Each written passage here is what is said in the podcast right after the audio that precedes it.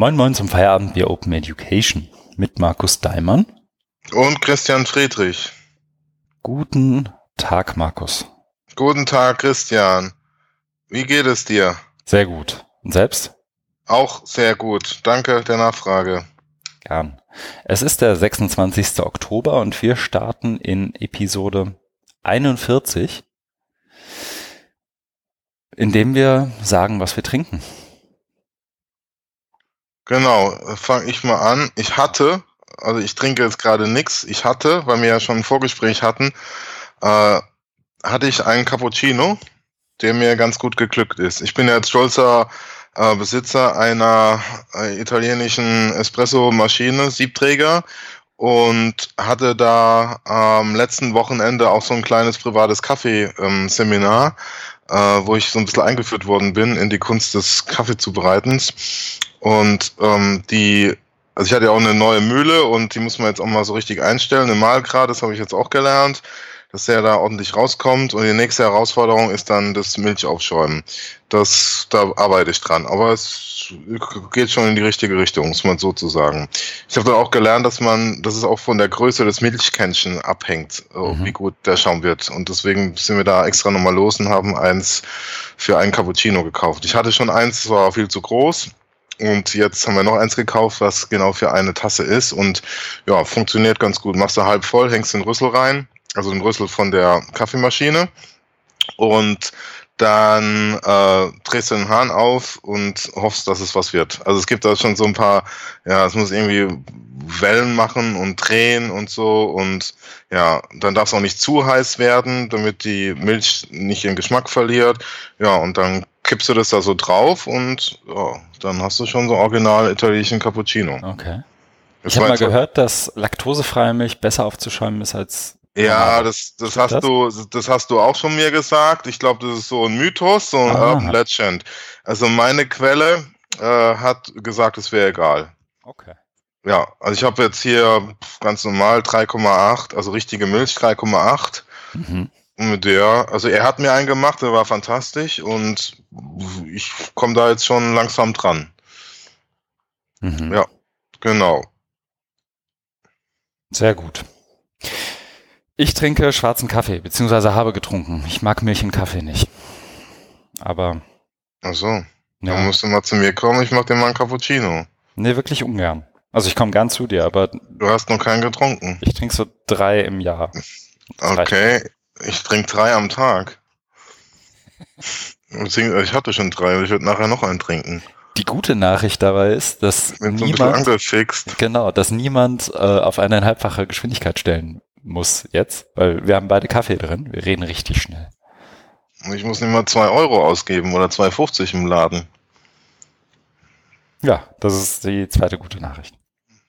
Ich setze mal eine Marke und wir kommen zum Feedback.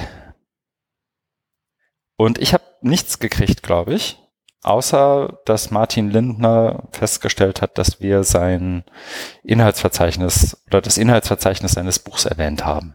Ja. Hast du noch was? Nee, ne? Nein, darüber hinaus habe ich auch nichts. Da hat er sich ja gefreut und ja, wir freuen uns weiterhin auf sein Buch. So ist es. Soll er Ende, no Ende November, war das? Ich glaube. Soll es, soll es kommen? Ja. Ja. Das wird dann die Adventslektüre. Ja, genau. Und schon die nächste Marke. Guck, Kaffee drin, so schnell geht das. Was hast du gemacht, Markus? Ich habe gemacht ganz viel. Ich habe das so vorhin nochmal alles zusammengeschrieben. Und zwar ähm, haben wir so ein kleines Projekt, äh, was sich nennt Interessengemeinschaft Online-Akkreditierung. Das sind verschiedene ähm, Stakeholder drin, deren Namen ich jetzt noch nicht so nennen möchte, weil das jetzt noch eher so ja, am Entstehen ist. Mhm. Aber da geht es darum, ähm, äh, Online-Lernen ist ja in aller Munde. Es gibt jetzt auch diese MOOCs und ähm, da geht's ja auch immer, also kommt ja oft die Frage, ist es denn qualitativ hochwertig genug? Also Unilehre, das normale, Vorlesungen, Seminare, ne, da geht man ja davon aus, dass es schon Hand und Fuß hat. Jetzt kommen halt diese MOOCs und da weiß man das nicht. Und wir haben uns ja zusammengetan, da ist unter anderem auch eine Kollegin von einer Akkreditierungsagentur dabei und die sagt halt, da gibt's kaum was. Also Qualitätskriterien für Online-Lernen, mhm. für E-Learning-Anteile, also wenn es in Richtung Blended, geht, Blended Learning geht.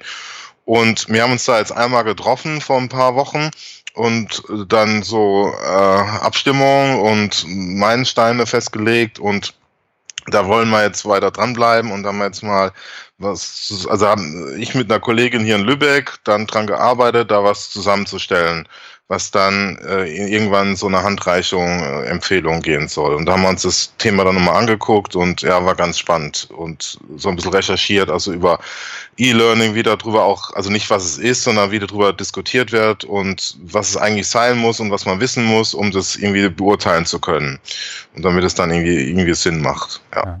Aber es gibt doch schon Kriterien für irgendwie oh, wie sage ich es denn, gute Online-Lehre, oder? Also ich jetzt nicht ja. von der Akkreditierungsagentur, da kenne ich glaube ich auch nichts. Ja, also Aber, da also irgendwo ja, irgend so, so ein europäisches Konglomerat richtig, hat doch mal genau. was rausgegeben. Ja, Wie heißen die dann nochmal? Ja, EU ähm, gibt's was. Ähm, mhm. Das haben das haben wir, haben wir auch gefunden. Ich glaube auch von der e, genau EADTU kann das Ja, genau. Sein. Und noch aber noch ein, zwei andere Sachen, wo ich gedacht ja. habe, okay, das ist irgendwie also das las ich wahnsinnig dröge, wie sich sowas ja. halt immer liest, ne? Aber sorry, ja. Ähm, äh, bezieht ihr das irgendwie mit ein dann? Ja, ja, ja, ja. Ich habe das ja auch ähm, in unseren gemeinsamen Ordner da mal reingestellt. Aber wir sind jetzt erstmal auch so von der deutschen Situation ausgegangen und mhm. es gibt ja diesen Akkreditierungsrat und die haben mhm. 2010 da was zusammengeschrieben und das ist halt wahnsinnig dünn, also nicht nur tröge, sondern auch dünn. Mhm. Und seit der Zeit ist halt auch nichts mehr passiert. Und das ist ja genau dann die heiße Phase eigentlich, wo dann MOOCs kam und so weiter und die Diskussion losgeht. Und da wollen wir jetzt so ein bisschen rein und da was zusammenstellen. Aber es ist halt auch so, also was, was nebenher läuft und deswegen ist halt immer von der Zeit her ähm, schwierig. Aber wir, ich finde es auch ganz spannend, weil man das Thema sich einfach nochmal vor, also mit einer ganz bestimmten Brille sich nochmal anguckt und dann hast du da, äh, hast du da irgendwie einen anderen Zugriff. Also geht's mir zumindest. Also dann rutscht dir das nicht immer so durch die Finger, so wie Sand am Strand, ne? sondern du hast dann da äh, irgendwie, also kannst es mit einer ganz bestimmten Brille dir angucken. Ja, ja eben, Position beziehen hilft da, ne? So, ja. Weil du dann ja. selber überlegen musst, was sind denn Kriterien für, ne? So, ich habe ja jetzt ja. schon gezögert, gute Online-Lehre zu sagen. Ja, ja, ja, aber da, also wir waren jetzt erstmal in so einem Vorbereitungsschritt, hm. äh, um mal so das zu sondieren. Und die, die Kriterien wären ja dann im nächsten Schritt. Also wenn wir das mal zusammengestellt haben, was, was gibt's da überhaupt für Möglichkeiten, da haben wir auch ein bisschen recherchiert, was wir denn da gemacht, ähm, im Moment so Blended Learning mäßig und was, was bräuchte es dann, um jetzt diese E-Learning-Anteile zu, zu qualitätssichern oder zu begutachten? So sei der Stand. Mhm. Genau. Dann habe ich mich noch beschäftigt mit meinem Vortrag, ähm, den ich mit meinem Kollegen Christian Filk von der Uni Flensburg nächste Woche äh, habe bei der ähm, Tagung Universität 4.0 von der Deutschen Gesellschaft für Erziehungswissenschaft. Da ähm, geht es ja auch um Digitalisierung. Ich will es so ein bisschen philosophisch be betrachten und deswegen da bin ich auf so einen französischen Philosophen gestoßen, äh, Jean Baudrillard, der hat da auch mal was ganz Spannendes, also so mehr so Medienphilosophie, Medientheorie, äh, ist, ist nur ein bisschen sperrig, aber ähm, da habe ich mir was angeguckt und würde das gerne dann so für die Hinführung des Vortrags nehmen. Also es geht darum, wieder, wie reden wir über Digitalisierung und wie können wir, wie können wir das einordnen? Mhm. Und also jenseits von, von, von Technik-Hype oder diese, diese Versionierungs 1, 2, 3 und jetzt eben Universität 4.0, keiner weiß, was das ist äh, äh, habe ich da, also ist mein Vorschlag dann das zu nehmen. Der hat da eben auch so eine Versionierung, aber jetzt nicht aus der Informatik, sondern eher aus der Kulturgeschichte und würde das dann versuchen, da so ein bisschen drunter zu legen. Da bin ich jetzt dabei, ist noch nicht so ganz rund, äh, aber einfach mal, dass, dass man so ein bisschen Futter bei den Fische, wie heißt das, Butter bei den Fische, ähm, Fleisch ans Skelett bekommt, um um, ne, also, dass man was hat, wo man sich reiben kann. Da gibt's halt so, eine, so einen Ansatz von Baudrillard, den ich da wieder ausgegraben habe und versucht da jetzt fruchtbar. Weil ich habe da mal recherchiert, da habe ich auch eine ganz spannende Bachelorarbeit mhm. gefunden, äh, habe den auch angeschrieben, der das gemacht hat. Der hat mir auch die Arbeit und so ein Skript zugeschickt, wo es eben auch um Digitalisierung geht und Virtualisierung und so weiter. Und das, das ist echt spannend. Da muss ich jetzt noch mal ein bisschen ran, muss ich mal durcharbeiten. Mhm. Genau, eine Woche habe ich ja noch.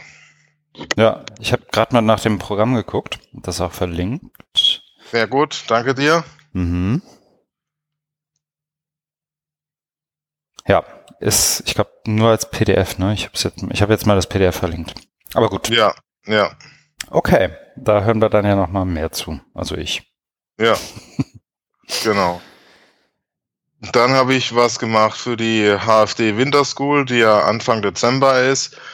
Da ging es darum, äh, Begutachtungen durchzuführen. Man muss sich ja so ein bisschen bewerben mit einem eigenen Projekt, also beschreiben, was mhm. es ist, Zielgruppe, auch die Vorerfahrung, um dann an der Winter School teilnehmen zu können, dass man das so ein bisschen ja, steuern kann oder so ein bisschen beurteilen kann. Mhm. Da, haben wir da, da haben wir da so einen Prozess, wo ich dann dran war.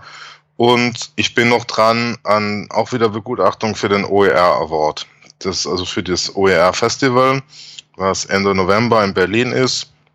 Da werden ja OER Awards verliehen in verschiedenen Kategorien. Da gibt es Einreichungen und da geht es jetzt um die Nominierung.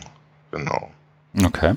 Das ist auch noch Arbeit, die, die ansteht und die noch nicht abgeschlossen ist. Da gibt es ja verschiedene Bildungsbereiche und es gibt auch, ich glaube, insgesamt 89 Einreichungen. Das ist sehr viel. Letztes Jahr waren es irgendwie nur um die 30. Also ist echt gut, ja. Mhm.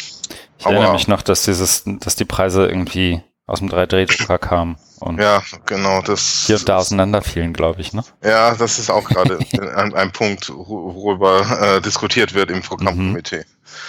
Und ich war im Kino in mhm. Blade Runner. Ich weiß gar nicht, ob der jetzt, hast du ja wirklich 2049 oder 44? Ich weiß gar nicht mehr. Ich 2049. Ah, da habe ich es doch richtig, genau. Ähm, ja, muss ich auch mal ähm, der zeitgenössischen Kultur widmen. Mhm. Deswegen äh, war ich äh, im Kino, habe da auch noch eine Gutscheinkarte dafür eingelöst, die ich mal geschenkt bekommen habe und habe mir den Film, also ich habe den ersten Teil noch so ein bisschen geguckt, mhm. äh, den aus den 80ern und der zweite baut ja da drauf auf. Ja, ist, ist schon sehenswert ich fand ihn ein bisschen lang, geht ja fast drei Stunden. Ja. 3D, äh, ästhetisch sehr schön, äh, Story, äh, Telling-mäßig. Ja, also es ist, äh, manchmal wird so ein Spannungsbogen erzeugt, dann bist du so ein bisschen angefixt, dann wird er, erschlafft er wieder. Ja. Mhm. Ich habe ihn noch nicht gesehen. Ich wollte neulich, aber da hat es nicht gepasst. Ja, du brauchst auch viel Zeit dafür. Ja. Kann man so nebenbei gucken. Genau, das muss ich mal. Ja. Vielleicht am Wochenende mal. Ich habe gerade mal, ich bin gerade parallel im, während des Vorgesprächs, ähm, also so dazwischen. Äh, ich habe ihn aber noch nicht gelesen, über einen AdSearch-Artikel gestolpert, ähm, der mit dem Satz beginnt, if Blade Runner had a classroom scene, it might look like something like the promotional video. Mhm. Habe ich hier auch mal reingepackt. Vielleicht ist das unser Blödsinn der Woche fürs nächste Mal. Mhm. Mhm. Ja, bei das mir war es. Ja? Was war's von mir? Was hast du denn Schönes gemacht? Ja, sehr gut.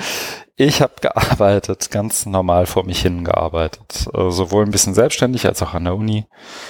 Ähm, ich habe gerade noch meinen Kalender geguckt. Nichts, was jetzt irgendwie schon erwähnenswert wäre im Moment. Und ich habe mich sehr gefreut darüber, dass das The National Konzert in der Elbphilharmonie am Samstag alle Erwartungen gehalten und oder übertroffen hat.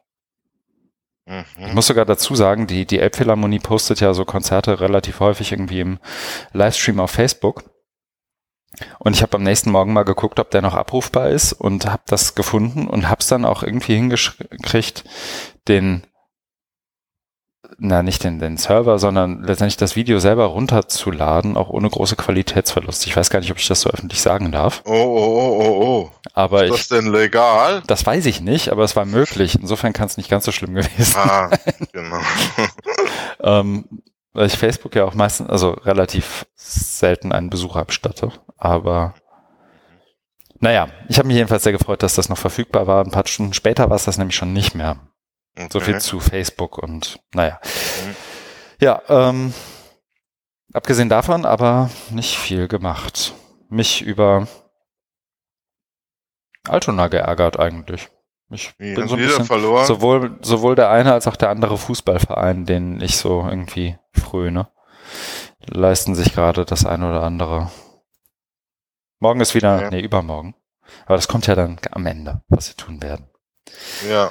Ich setze mal eine Marke und muss mich an tatsächlich bei dem Titel, ich muss jetzt schon das zweite Mal, kennst du diese Simpsons-Szene, wo die, ähm, wo, wo die Außerirdischen in äh, bei, bei den Simpsons ankommen und Kent Brockman in seiner Nachrichtensendung seht, steht und sagt, I for one welcome our new lords or overlords. Da gibt's auch super GIFs zu, das suche ich gleich mal raus. Ähm, erinnert mich jedenfalls an den ersten Artikel, den wir drin haben, der von dir ist. Ja. Das ist mal eine Überleitung, ne? Dankeschön. Hm. Ja, nach Wochen habe ich es mal geschafft, einen Artikel wieder einzustellen, den ich auch gelesen habe. Ähm, der heißt Welcoming Our New Robot Overlords. Once Robot Assisted Human Workers. Now it's the other way around. Aus dem Magazin online The New Yorker. Mhm. Äh, der Artikel ist wahnsinnig lang. Ich habe es trotzdem äh, mir angetan, weil ja, also, wenn man was einstellt, muss, sollte man es ja auch gelesen haben. Sonst macht es ja auch nicht so viel Sinn. Ähm, äh, Zusammenfassung. Also es geht darum, es sind so, so zwei Erzählebenen. Auf der einen ist es so eine, so eine Feld, ähm, Feldstory oder Feldstudie zu, ähm, zu diesem Steelcase-Unternehmen, also äh, stahlverarbeitende Industrie, ne, die machen, glaube ich, Büromöbel. Ähm, genau, die machen Büromöbel. Ja, Steelcase Education, die, ja. die gibt's, gibt's ja auch in Deutschland.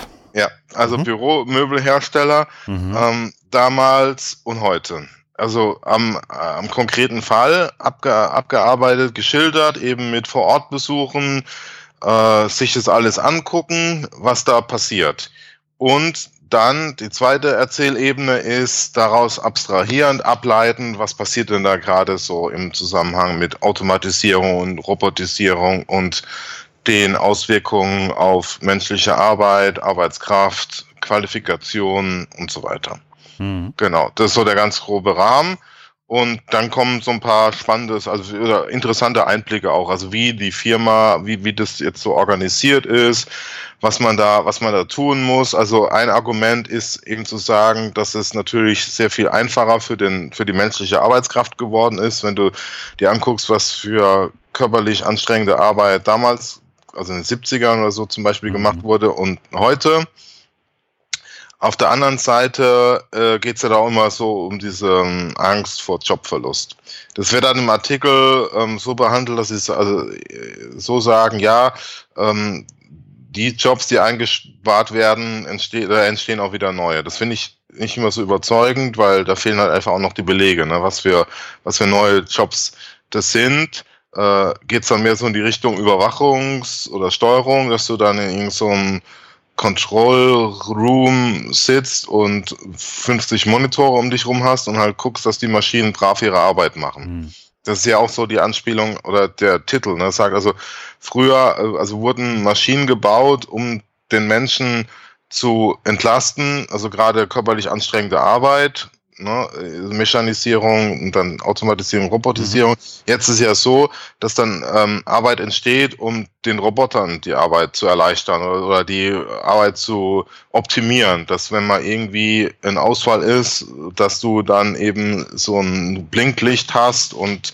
eine Warnmeldung hast in deinem Control Room und dann eben einschreiten kannst und einen Techniker rufst oder selber an, einschreitest und ein Schräubchen drehst oder ein Ersatzteil einbaust. Ne? Also das ist ja, also was so, was so dahinter steckt. Ne? Das ist ja der, der, der Shift so, ne? dass wir uns dann jetzt mehr der, der Logik der Maschinen anpassen und, und nicht, nicht umgekehrt. Mhm. Also es hat sich dann so verlagert, ne? von dieser, von dieser Entlastung ähm, oder auch ähm, was so in der Technikphilosophie ist, ne? die Technik als Prothese des, des Menschen Ne, mit Brille zum Beispiel. Ne, wir haben Brille auf der Nase, um besser sehen zu können. Wir haben Smartphones äh, in der Hosentasche oder in der Hand, um schlauer zu sein, um uns besser im Alltag navigieren zu können. Da steht ja der Mensch im Vordergrund. Aber so wie es im Artikel dann auch ausgeführt wird, ist es ja eben genau umgekehrt, dass gesagt wird, so der Mensch ist dann mehr der Diener der Maschinen und muss ja gucken, dass die da optimiert und äh, also optimal laufen. Hm. Ich habe den nicht Artikel nicht gelesen, also ich habe es nicht geschafft, weil er halt so New Yorker typisch lang ist und ich glaube, ja. der ist jetzt relativ frisch, also ich vom 23. Ja. Ähm, ich habe gerade so überlegt, was so der Bezug zu, wie soll ich sagen, unserem mehr oder weniger täglichen Tun ist. Und so die, also wie soll ich sagen, der große Narrativ davon wäre ja wahrscheinlich zu sagen, wenn man das jetzt auf Bildungskontext bezieht und, und versucht da irgendwie einen Schluss draus zu ziehen, dass wie soll ich sagen, kann man überspitzt formulieren, dass dann die Logik ist, dass wir auch im Bildungskontext versuchen, den Robotern zu dienen, indem wir zum Beispiel unsere Bildung, unsere Bildungsformate, unsere Prozesse so entwickeln und anpassen, damit sie tatsächlich auch, wie soll ich sagen, Roboter, AI gestützt werden können überhaupt? Weil, also das, das eine Argument ist ja sozusagen im, im Kontext, äh, Bildung und Technologie ist ja immer, das ist alles viel zu komplex und menschliche Interaktion und so weiter, das kann man nicht irgendwie automatisieren und Feedback und so weiter. Das ist ja das eine, ne? Mhm. Das andere ist ja wiederum, wir können aber doch wahnsinnig gut skalieren und Content Distribution und Personalized Content und guck mal, mhm. es geht doch. So, aber das, gerade das, der, der, der, die letztere Einschlag, Einflugschneise ist ja, bedingt ja letztendlich, dass du Bildung auch als was verstehst, was als ein Feld verstehst, in dem es unschädlich ist, um es jetzt mal in Artikelsprech zu sagen, wo es unschädlich ist, dem Roboter zu dienen, oder? Also wäre das dein Bezug ja. zu ähm, also das ist natürlich hier? jetzt, ja, das ist ja genau die spannende Frage, was der mhm. Bezug ist. Äh, ich würde schon äh, dir recht geben, dass es ähm, auch so in die Richtung äh, Ökonomisierung geht. Das heißt, ähm, man geht davon aus, dass durch äh, Roboter, ähm, künstliche Intelligenz, Software, Bildung, was ja dann aber verstanden wird als äh, Inhaltsvermittlung, Inhaltsverbreitung oder Lehre, was ja eigentlich mit der eigentlichen Bildung gar nichts zu tun hat. Die findet ja beim einzelnen Menschen statt. Dass da im, immer un, oft unhinterfragt angenommen wird, dass es dadurch effektiv tiefer wird, effizienter wird. Und das ist ja genau in dem New Yorker Artikel drin, mit Beispielen auch also aus, der, aus der Industrie und mhm. auch wie viel Geld man da einsparen kann. Und das hat man da auch. Ich finde es dann eben spannend, äh, da, die, dass das so herausgearbeitet wird, also die Logik, die dahinter steckt. Dass man, das hast du ja eben auch so angedeutet, dass wir dann eben unsere Lehre, uns, uns, unsere Lernprozesse dahingehend anpassen. Den, den Maschinen und den, den Algorithmen. Und das, das passiert ja auch. Also da, da, also da habe ich jetzt keinen Beleg, aber das mhm. ist eben auch meine These. Also wenn du jetzt so ein, so ein System hast ähm, mit Personalized Learning, also das heißt personalisierte Instruktion, du bekommst deine Wissenshäppchen nach deinem jeweiligen Wissensstand ähm, vorgegeben, dann ist es ja, also wird man ja sagen, okay, der Computer berechnet jetzt genau deinen Wissensstand und ähm, berechnet dann für dich die nächste Einheit, mhm. aber das ist ja nicht, das ist ja keine Einbahnstraße. Und das heißt, du, du reagierst ja dann nicht so, nicht so äh, maschinenmäßig da drauf, sondern du passt dich ja dem an. Auch eher unbewusst. Ne? Also du interagierst ja dann auch mit der, mit der Instruktion. Und das heißt, du, du veränderst ja dann dein Lernverhalten auch. Ne? Das ist ja sowas wie mit, mit, mit dieser ähm, Überwachungs, ähm, Logik, äh, was von äh, Foucault äh, herausgearbeitet wurde, also mit dem Panoptikum, dass wenn du nicht weißt, dass du über, überwacht wirst, du denkst, du kannst jederzeit überwacht werden, also geh mal lieber davon aus, mhm. dass du überwacht wirst, obwohl du gar nicht weißt, dass du überwacht wirst.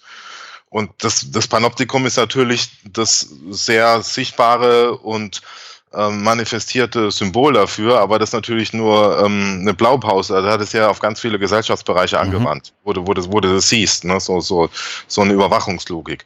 Und so, so ähnlich könnte man das hier auch sehen, dass ähm, du, du ja davon ausgehst, dass der Computer dich dann analysiert und, und, und berechnet. Du willst dann vielleicht gut dastehen, schränkst dich besonders an oder hast gerade keine Lust und denkst, ja, mach doch, was du willst, Maschine. Also ist natürlich jetzt nur gesponnen.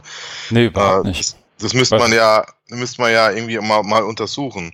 Aber äh, dass es da schon Effekte gibt, ähm, also einfach Interaktion. Das heißt, du kriegst ja was ähm, vom, vom Computer vorgegeben und das hat wiederum Auswirkungen auf dich. Ne? Das ich glaube ja, auch gar nicht, dass das gesponnen ist. Also da, ja. sorry, da würde ich kurz dazwischen, weil ja.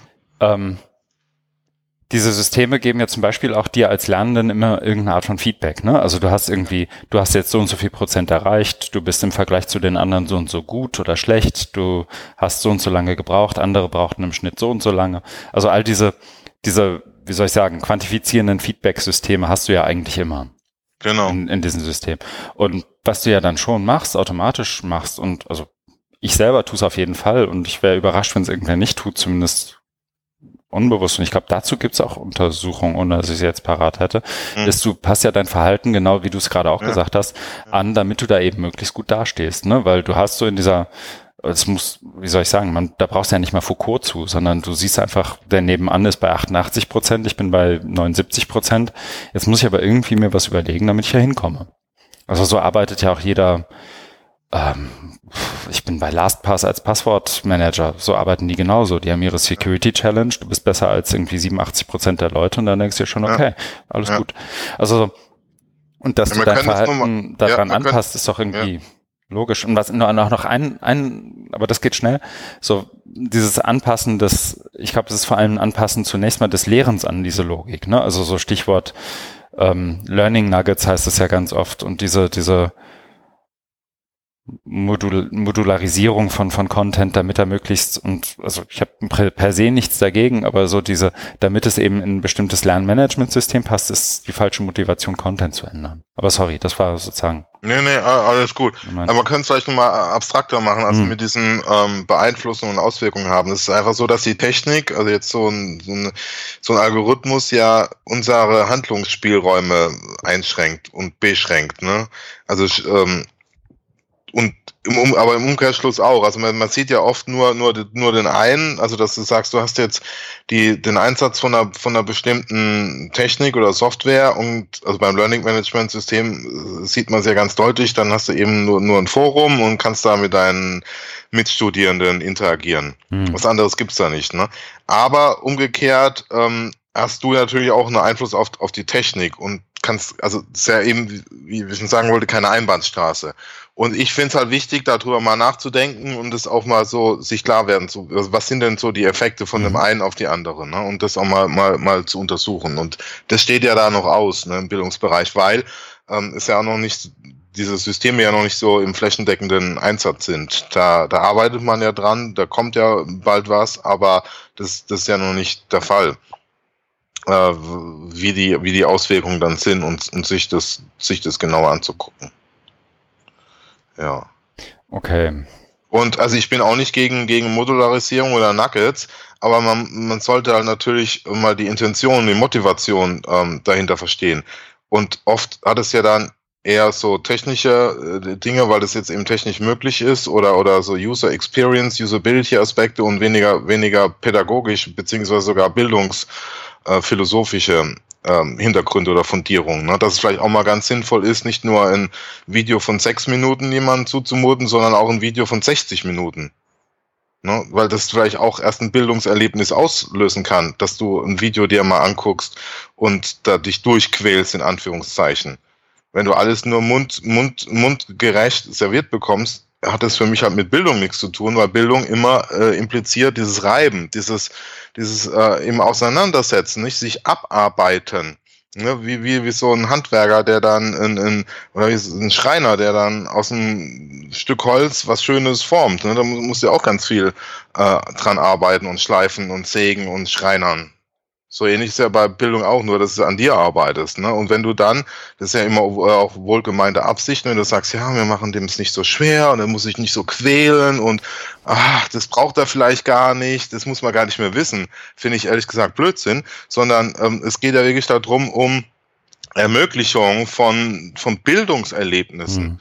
Und auch so jetzt so ein, so ein, so ein länglicher Artikel, ne? Also ich habe mich da auch dann manchmal durchquälen müssen, ne? Aber das, aber äh, das ist auch auch mal, äh, dass du überhaupt das Erlebnis hast, mal so einen längeren Text zu lesen. Wer macht denn das heutzutage? Ne? Da gibt's immer nur irgendwelche Teaser und, und, und Kurzzusammenfassungen und, und Snippets und Nuggets, dass man ja nicht mal intellektuell herausgefordert wird. Ja, also ich weiß, was du meinst. Ich musste zwischendurch gerade denken, du klingst so ein bisschen ähm, wie mein Ver Spitzer. Ja, ja, ich wollte eher sagen, wie mein verbitterter äh, Deutschlehrer aus der Oberstufe. Ach so, von dem ja. hast du, glaube ich, schon mal erzählt. Das ist doch gut. Weiß ich gar nicht. Aber ne, das, äh, das muss ja auch erstmal nicht schlecht sein. Ich verstehe auch, was du meinst damit. Also so das sich abarbeiten und irgendwie sich mal Mühe geben und so. Das führt natürlich ganz oft zu den, den Diskussionen zu jetzt im englischen Grid. Ähm, ne? Also so die Leute, die irgendwie möglichst lange durchhalten, sind diejenigen, die am Ende auch irgendwie ähm, die es am Ende auch schaffen. Und auch dahinter steht ja dieser ganze, dieser ganze Narrativ des, des, wie soll ich sagen, der, der Ellbogengesellschaft. So, wenn du dich hier jetzt durchsetzt, dann, dann schaffst du es auch. Und so, ohne dabei gelten zu lassen, dass die Leute ja schon mit unterschiedlichen Voraussetzungen überhaupt erstmal in so einem Bildungssystem ankommen. Mhm. Ne? Also so, ähm, was nicht heißt, dass nicht, dass nicht alle auch mal einen längeren Text lesen sollen. Ich bin aber auch immer so ein bisschen, ich habe Videos ehrlich gesagt nie verstanden als ein, also jetzt, jetzt sind wir natürlich eigentlich schon in einer ganz anderen, wie soll ich sagen, ganz anderen Welt, aber ich habe Videos auch nie verstanden als ein Ding, das irgendwie einen Text ersetzt zum Beispiel. Ne? Also ganz viele, mhm. so gerade jetzt, ich habe in letzter Zeit immer wieder mit Leuten gesprochen, die gerade so ein bisschen Digitalisierung in Bildung und so für sich entdecken oder das irgendwie interessant finden. Und immer wenn ich mit denen spreche, dann ist halt das Erste, weil es so schön plastisch ist, dass die über Videos reden wollen. Und die meisten haben dann so die Idee, dass sie mit Videos dann irgendwie was ersetzen. Und das habe ich halt nie als ja, da hast du recht. So, also das, so muss man das auch nicht sehen, sondern äh, Entschuldigung, wenn ich jetzt nochmal nachhake, aber ich will da äh, nicht, dass man mich nicht ja. missversteht. Also ich bin auch ein großer Fan davon, wenn man ähm, komplexe Inhalte kann man gerne in kleinere Videos ähm, unterteilen.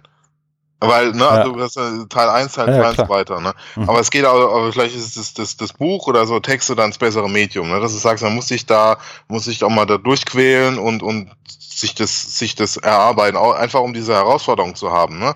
Mhm. Viele Menschen gehen ja ins Fitnessstudio und stehlen ihren Körper, ne? Arbeiten da auch stundenlang an Geräten. Aber für den Kopf wird da, ne, ich, ich sehe ähnlich, dass man für, für den Kopf was zu machen. Kannst dabei ja einen guten Podcast hören. Ja, zum Beispiel.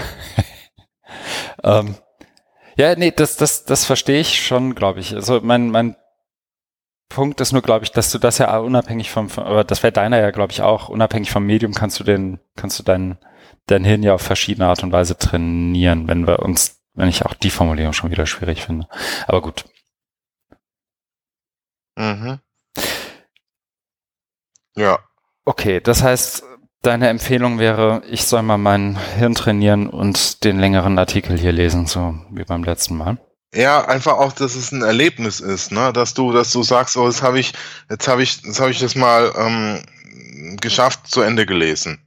Ich habe neulich, also wenn ich da aus meinem Privatleben eine Episode schildern darf, ich habe neulich ein Buch gelesen ähm, von einem japanischen ähm, Autor, Haruki Murakati, Wilde Schafsjagd. Mhm. Das habe ich auf dem Bücherstand in Hamburg entdeckt. Davon habe ich dir, glaube ich, auch mal erzählt. Mhm. Das habe ich jetzt tatsächlich zu Ende gelesen, weil ich war, also ich war angefixt und, und, und ich wollte es auch zu Ende lesen. Und es gibt ja halt ein gutes Gefühl. Also ich fand das, das Ende dann auch nicht mehr so ganz toll, aber überhaupt das Gefühl zu haben. Also du hast es jetzt abgeschlossen. Ne? Du, hast, du hast nicht nur angelesen oder zur Hälfte, sondern auch mal fertig. Mhm. Ne, das, das sind halt diese, und so ist er bei dem Text auch, weil es geht ja um diese Geschichte, die er erzählt wird. Ne? Da ist ja ein Anfang drin, Mittelteil und Schluss und das einfach in seiner Gesamtheit sehen zu können. Das klingt vielleicht jetzt wahnsinnig platt, aber das ist einfach, also ich, ich merke das halt immer, wenn ich ein Buch zu Ende habe, dass es mir da gut geht also wenn das dieses Buch nicht so gut war, dann auch, weil ich dann, okay, das war jetzt der Schluss und es war jetzt vielleicht nicht so ganz toll, aber ich kann halt die letzte Seite zu und es hat halt auch so ein haptisches Erlebnis, ne? Nicht immer nur über dieses Smartphone, Tablet-Ding da drüber swipen ja, und wischen. Jetzt das ist, ist aber doch, doch, zum Spitzer hier. Ja, man muss doch auch mal ein Buch in der Hand halten und dann die ja, letzte Seite umklappen und dann das Buch nochmal umdrehen und sich angucken und fühlen und, und, und, und riechen ah, und diese ganzen, ja, ich, ja, ich übertreibe natürlich jetzt, aber ich finde es schon ein schönes, schönes Erlebnis, das dann zu Ende gelesen zu haben. Das habe ich halt beim E-Book nicht. Ja, aber das ist ja individuell Unterschied. Ja, ne? klar, also so, das ist natürlich jetzt ironisch gemeint. Genau, so wenn, gibt ja genug Leute, die irgendwie gerne am Samstagvormittag ins Antiquariat gehen, nur um irgendwie an alten Büchern zu schnüffeln. So, das ist wahrscheinlich ein ähnliches Gefühl, so, so wie ich mir gerne ein altes Auto angucke oder so. Ja. Aber ähm, ich glaube, das gleiche Gefühl kannst du ja haben, wenn du irgendwie das in der Kindle-App fertig gelesen hast. So. Ja, ja, ja. Ich glaube, wir sind uns einig, wir müssen es auch ja. nicht hier unnötig äh, ausbreiten, um da in die endgültig in die kulturpessimistische Ecke äh, reingedrängt zu werden. Glaub, der Drops ist schon gelutscht. Ja. Aber ich setze mal eine Marke. Ne? Ja. I for one welcome our new overlords. Der nächste Artikel ist von Audrey Waters. Und zwar hat sie was geschrieben, was so, ich glaube, ziemlich viel von dem, was sie sonst schreibt, zusammenfasst, ein Stück weit. Deswegen landet sie hier ähm, in EduCourse mit dem Titel, na, jetzt muss ich wieder hochscrollen, Memory, Machines and Collective Memory, How We Remember the History of the Future of Technological Change. Ich glaube, wir haben es beide irgendwie mehr oder weniger gleichzeitig in das Pad gehauen, fast schon, beziehungsweise in den Slack-Channel, ne? Ja. Ich fand, dass wir viel zu wenig Audrey Waters Artikel besprochen haben äh, in der letzten Zeit. Du bist ja hier so der Martin Weller Fanboy und ich ähm, finde Audrey Waters auch mal ganz toll. Äh, und deswegen dachte ich, man muss da auch mal wieder für Gleichberechtigung sorgen und dann auch mal einen Artikel von ihr wieder besprechen. Ja, finde ich gut. Ja, also der Artikel, ähm, um es jetzt auch nicht zu übertreiben mhm. mit der Lobhudelei, ähm, es ist für die Audrey Waters Kenner, Kennerinnen nicht viel Neues drin. Nichtsdestotrotz, ähm, also es, es bleibt sich treu, was ja gut mhm. ist. Nichtsdestotrotz ähm, ist, ist, ist, also ist doch was Neues. Also ich finde es doch trotzdem sehr gut, nämlich, ähm, wenn ich da gleich mal reinspringen darf, ähm, in dieses, ähm, also in die, das Thema des Artikels geht es ja am Anfang darum, mh, es verändert sich gerade so viel, die die Technik verändert alles, ähm, hat eine wahnsinnige Beschleunigung und Veränderungskraft. Und da hält sie inne. Und ist ja genau das, wo ich sage, das müssen wir viel öfter tun. Moment mal, ist das wirklich so? Was heißt das eigentlich? Und das macht sie wirklich sehr gut, indem sie da so eine Statistik nimmt, ähm, die irgendwo veröffentlicht wurde, ne, in, in, in einem Artikel.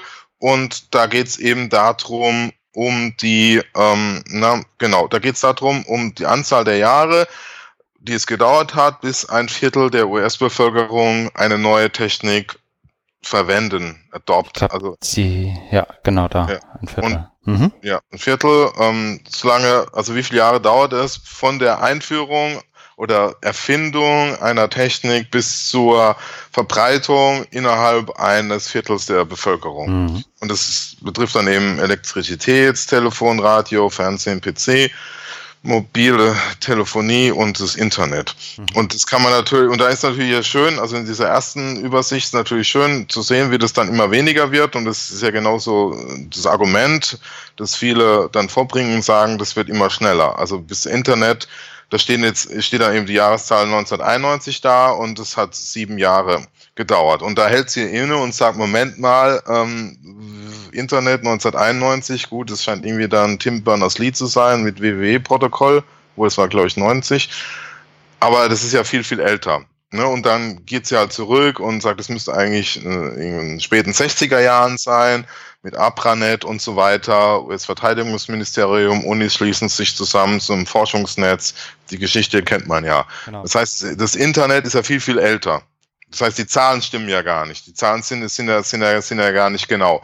Und wenn man da schon an, und, und da bröckelt halt so die Überzeugungskraft von so einem Argument.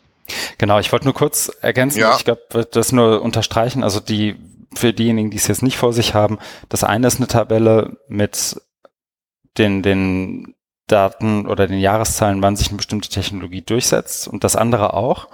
Während das eine aber sozusagen einfach mit ungenauen Daten arbeitet, zum Beispiel das Internet ist erfunden im, Neun im Jahr 1991, ähm, ist die zweite Tabelle letztendlich eine, in der man davon ausgeht, dass das Internet 1969 erfunden wurde, weil ja. das eben der Moment war, wo zwischen UCLA und Stanford das erste Mal der ARPANET-Link ähm, da war.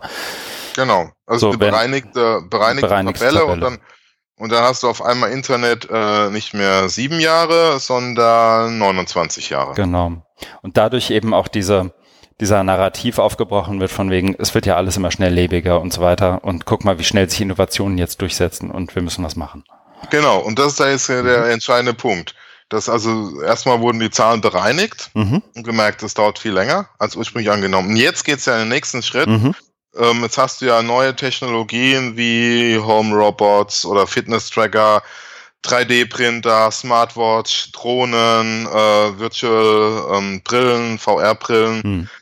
Und da hat sie dann in der Abbildung großes Fragezeichen gemacht, weil ähm, das ja gerade noch ongoing ist, ähm, also in, in, in Bewegung ist, äh, bis, wie, wie lange sich das, also hat sich noch nicht so durchgesetzt. Und eigentlich wäre dann ja so die Annahme, wenn du die allererste äh, Übersicht nimmst, die unbereinigte, dass es jetzt weniger wird. Also weniger als ähm, sieben Jahre vom, vom Internet, was ja damals, also diese fälschlicherweise Zahl waren ja sieben Jahre dann würde man jetzt äh, davon ausgehen, dass sich sowas wie jetzt Fitness-Tracker, Consumer, 3D-Printer, dass die weniger als sieben Jahre. Das wäre dann eigentlich schon vorbei, weil Fitness-Tracker stehen hier bei 2007 und wenn du sieben Jahre nimmst, das 14, müssten eigentlich weniger als sieben sein, also müsste es schon 2012 oder 13. Und das ist dann eben noch nicht so gewesen. Also, dass, dass du, dass du sagst, hier die, ähm, die Verbreitung ist dann schon so weit, wie, wie die Logik das vorgibt, mit den, mit, mit, mit dem, also mit der zunehmenden ähm, oder abnehmenden Dauer mhm. der, der Verbreitungszeit. Mhm. Genau, was auch in dieser dritten Tabelle ja noch passiert, ist sozusagen der Schritt. Bisher haben wir ja gesprochen über ähm, Technologien und ihre Adoption Rate, also die, die, ähm, die Nutzung in der breiten Bevölkerung ähm, auf, auf 25 Prozent. Das heißt, ein 25 Prozent der US-Bevölkerung nutzt ähm, eine bestimmte Technologie. Und jetzt in der dritten Tabelle sind wir eben da, wo die Ökonomen sozusagen messen, laut dem Artikel, ab, ab wann sich eine, ab wann was wirklich im Mainstream sozusagen angekommen ist. Und das eben bei 50 Prozent der Bevölkerung nutzen das. Wenn ich mhm. das richtig im Kopf habe noch, ne? Ja. Das heißt, ja. hier geht es dann nicht mehr darum, wann, wann ist was erfunden worden, sondern wann hat das äh, eine bestimmte Nutzungsrate innerhalb der Bevölkerung. Also innerhalb der US-Bevölkerung zum Beispiel Elektrizität 1917 45 Prozent. Ja. Ähm, Radio 1922 8 Prozent und so weiter. Und dann kommt eben der Schritt, ähm, wann denn zum Beispiel Mobiltelefonie oder das Internet tatsächlich von 50 Prozent der Leute genutzt werden. Und darauf aufbauend macht sie dann ja sozusagen den Punkt, dass dass sich die, dieser Narrativ allein deswegen schon in, wie soll ich sagen, wie eine Katze in den Schwanz beißt, an vielen Stellen, einfach weil ganz oft gleichgesetzt wird, dass etwas benutzt wird, ist gleich auch innovativ. Genau. Ne? Also das ist sozusagen der nächste Schritt, aber da wollte ich jetzt nicht vorgreifen. Ja, ja, aber das ist ja genau, also dass, dass man äh, genau äh, guckt, also einmal ähm, diese, diese Zahlen und die Statistiken mit der mhm. Verbreitungs- und, und, Durchsetzungskraft. Dann das andere ist ja, ähm, ist es jetzt wirklich innovativ? Also was verändert sich oder ist, oder ist, ist es einfach nur Konsum, mhm. Konsumprodukte? Ne? Und da sagt sie ja auch, dass es, dass wir besessen sind mit Innovationen. Heute, das muss alles äh, innovativ und agil sein. Mhm. Äh, und die Frage ist, ist es wirklich so? Ne? Ähm, ähm, und da zitiert sie ja ähm, jemanden, so ein, Wirtschaftshistoriker, Robert J. Gordon, der sagt, wir sind jetzt nicht gerade in einer Periode von großer technischer Innovation, sondern einer Periode der technischen Stagnation. Und wenn du das vergleichst mit dem Jahrhundert zwischen, also den 100 Jahren zwischen 1870 und 1970, da fanden ganz äh, große Veränderungen statt, also durch Technik Auswirkungen auf unser gesellschaftliches Zusammenleben wie Elektrizität, ne, Sanitation, also äh, Hygiene, äh, äh, Abflusssystem und so weiter, Chemie, äh, pharmazeutische Produkte. Also wo man wirklich ganz klar sehen kann, äh, technische Innovation, neue technische Produkte oder Verfahrensweisen haben großen Auswirkungen auf die Gesellschaft gehabt. Und das sehen wir jetzt eben noch nicht, weil weil es eben das äh, mit, mit Fitness-Trackern oder äh, 3D-Printern oder Smartwatches, dass du jetzt hier deinen Twitter-Stream oder Facebook-Nachrichten auf deinem Handgelenk hast, ähm, sehe ich jetzt auch nicht so. Also wer es mag, gerne. Ähm, aber äh, sehe ich jetzt auch nicht so, was das jetzt ähm, in unserem gesellschaftlichen Zusammenleben ändert. Also wir stehen immer noch morgens auf, quälen uns aus dem Bett, gehen zur Arbeit, äh, sitzen uns den Hintern acht Stunden platt und gehen wieder nach Hause und hängen vor der Klotze ab und gehen wieder ins Bett. Und dazwischen kriegst du halt hier eben per Smartwatch gezeigt, dass jetzt Wolfgang Schäuble zum Bundestagspräsident gewählt worden ist und musst halt nicht mehr auf dein Handy oder auf deinen Monitor gucken. Ja, ich glaube, das ist, ich glaube, den, wie soll ich sagen, meine Kritik an dem Artikel, und das wäre sozusagen auch da, dafür sozusagen sinnbildlich deine Aussage gerade, ich glaube, da wird viel in einen Topf geworfen. Ne? Also ich sehe es auch so, ich, ich tue mich extrem schwer dabei, irgendwie eine Smartwatch und einen 3D-Drucker in ein Ding zu werfen. Einfach weil der 3D-Drucker, glaube ich, tatsächlich viel auch an, an der Art von, wie Wertschöpfungsketten organisiert sind, wie einzelne Leute in der Lage sind, bestimmte Dinge zu, zu organisieren und auch, auch sowohl in einem wirtschaftlichen Zusammenleben als auch anderswo. Ich glaube, das hat schon einen Einfluss. Und ich glaube, was mir hier so ein bisschen fehlt, zumindest mhm. habe ich es nicht gelesen, wenn du es aber hast, super. Ähm, ich bin mir nicht sicher, jetzt, warte, jetzt muss ich einmal hochscrollen, 1873 wird ja als das Jahr notiert, in dem die Elektrizität irgendwie, mhm. soll ich sagen, erfunden wurde. Also im Sinne von als, als Energiespeicher, als Energielieferant erfunden wurde. Oder das Telefon 1876, wo, er, der, wo der Bell irgendwo mal anruft und, ne? Ja, sein Assistenten. Mal, genau. Ja. Ähm, wenn du da wen jemanden, keine Ahnung, das Äquivalent von dir oder mir 1876 gefragt hättest, ist das, ändert sich dein Leben jetzt gerade? Hätten wir natürlich gesagt, nein. Ja. Ne? Also so, ich glaube, das ist immer das, das ist ja so die, deswegen sozusagen jede Innovationsmanagement-Vorlesung fängt ja letztendlich damit an, ähm, dass es enorm schwierig ist zu sagen, wann ist was wirklich innovativ im Sinne von wirklich grundlegend verändernd für alles, was sozusagen in unserer Lebensumgebung irgendwie ja. passiert. Ja.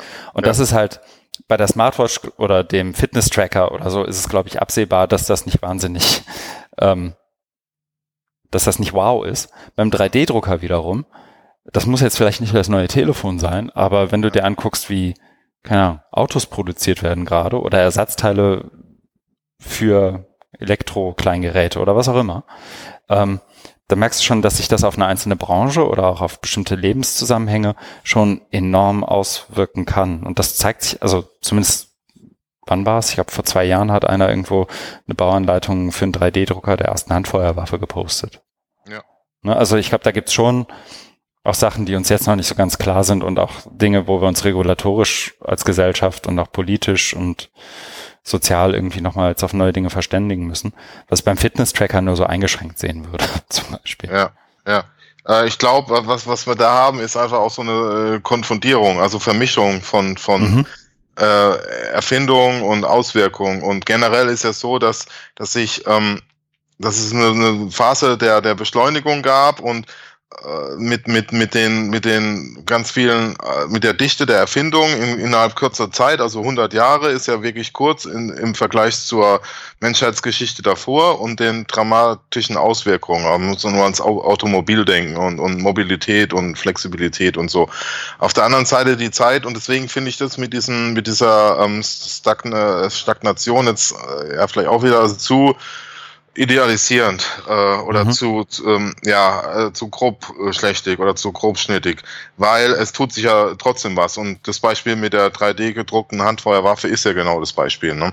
Du hast halt nur du hast halt jetzt nur nicht ähm, schon äh, Massaker mit 3D gedruckten äh, Handfeuerwaffen, wo dann gesagt wird, oh Gott, ne jetzt jetzt drucken sie also musst du nicht mehr im Dark Web so wie damals da in München bei dem Anschlag oder Attentat, mhm. Amoklauf im Einkaufszentrum, äh, musste da nicht mehr im Dark Web dir die Sachen bestellen äh, oder, ne, oder Bombenanleitungen zusammen glauben, wie der, der da auf den Dortmunder Mannschaftsbus den Anschlag verübt hat, sondern kannst dir das bequem zu Hause ausdrucken, gehst dann auf die Straße und ballerst mal ein paar Leute um.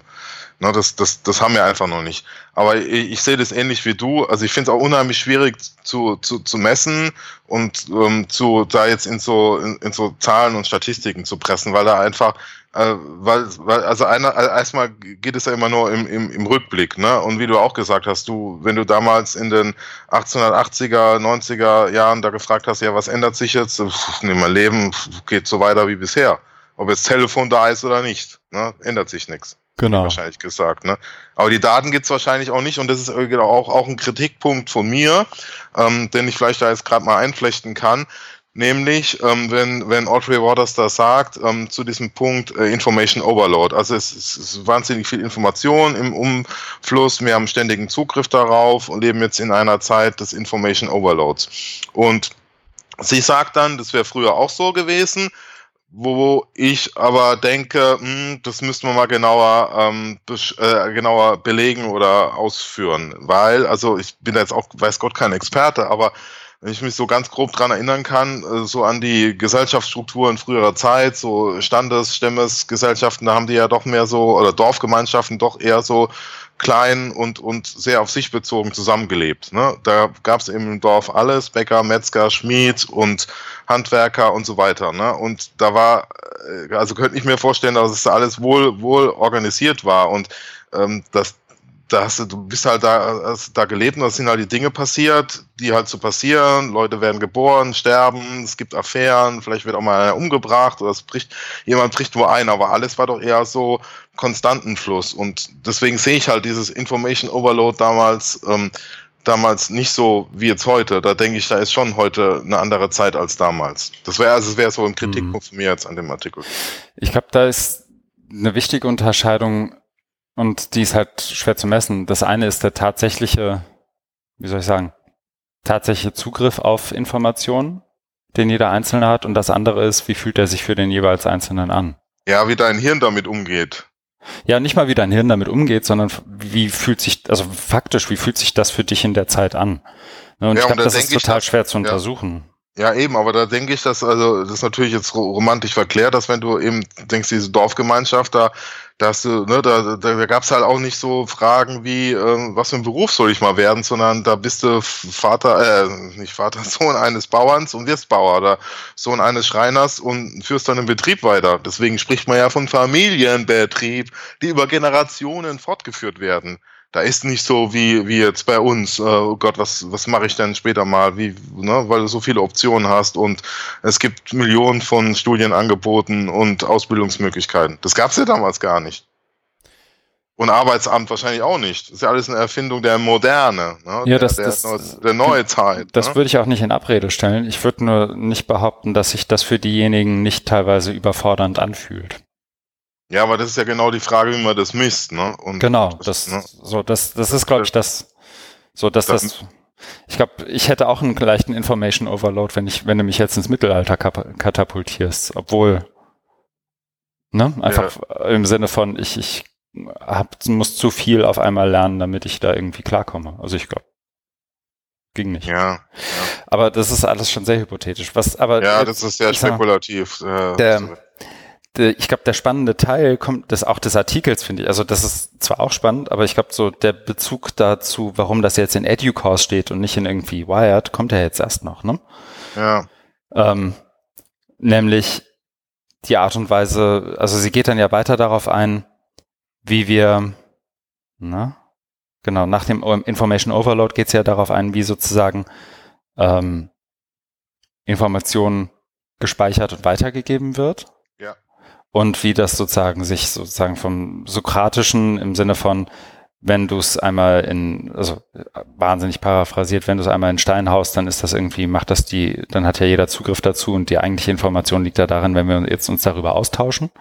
Ja, Sokrates war, war ja ähm, Gegner von, von schriftlicher oder genau. irgendwie sonstiger Überlieferung. Der hat gesagt, er macht ihm seine Dialoge, geht auf den Marktplatz, verwirrt die Leute höchstgradig, ne, weil er sie immer in diese Rückfragen, ne, in diese mhm äh, Memoitik, also in dieses ähm, Hebammenkunst, ne, verwickelt. Aber er hat sich ja geweigert, was aufzuschreiben. Das haben wir dann seine, seine äh, Schüler gemacht, äh, Aristoteles und, und Plato, ja. die die Sachen dann aufgeschrieben haben. Genau. Das wüssten wir ja gar nichts von Sokrates. Dann geht's hier noch weiter danach ähm, in, im Sinne von Collective Memory, also was was sich sozusagen mit dem Digitalen jetzt ändert. Und das ist das eine, glaube ich, aus, aus Ihrer Sicht, dass es eine andere Art und Weise gibt, Collective Memory, also ein gemein, äh, ein gesellschaftliches Erinnern irgendwie zu schaffen. So früher konntest du die Bibliothek von Alexandria abbrennen und ähm, das Wissen war weg. Das ist heute ein bisschen schwieriger. Andererseits ist es aber so, dass dadurch, dass du jetzt Wissen digital aufbereiterst und speicherst, ähm, du auch immer ein Device brauchst, also ein Endgerät brauchst, um das tatsächlich lesbar und zugreifbar zu machen. Ne, und da bringst du das Beispiel so, das haben wir, glaube ich, alle von uns irgendwie, überall liegt man noch eine Diskette oder eine CD-ROM oder eine DVD rum und man weiß inzwischen nicht mehr, wo man sie einlegen soll, weil das Gerät nicht da ist. Und dann kommt sie, und das fand ich spannend, weil ich habe davon noch nie gehört, ich weiß gar nicht, ähm, also, oder andersrum, sie kommt noch ein Stück weit auf Fragility of Digital Data, also die, die, ähm, das ist ja auch was, was, glaube ich, die wenigsten irgendwie so empfinden. So eine CD-ROM hat irgendwie eine wahnsinnig geringe Halbwertszeit zum Beispiel zum alten Magnetband. Mhm. So, das ist, glaube ich, ein Punkt, der, also das ist zumindest so im Bewusstsein von vielen gar nicht so drin. Aber ähm, sie kommt dann auf so eine, ich finde, um, um die Ecke dann wiederum darauf, wie wichtig es eigentlich ist, zu gucken, wer denn jetzt die, sie nennt Stewards of our Digital Memory, so steht es ja auch im, im, ähm, im Artikel. Also wer sind jetzt die Wärter unseres digitalen Erinnerns, unseres digitalen Wissens der Daten?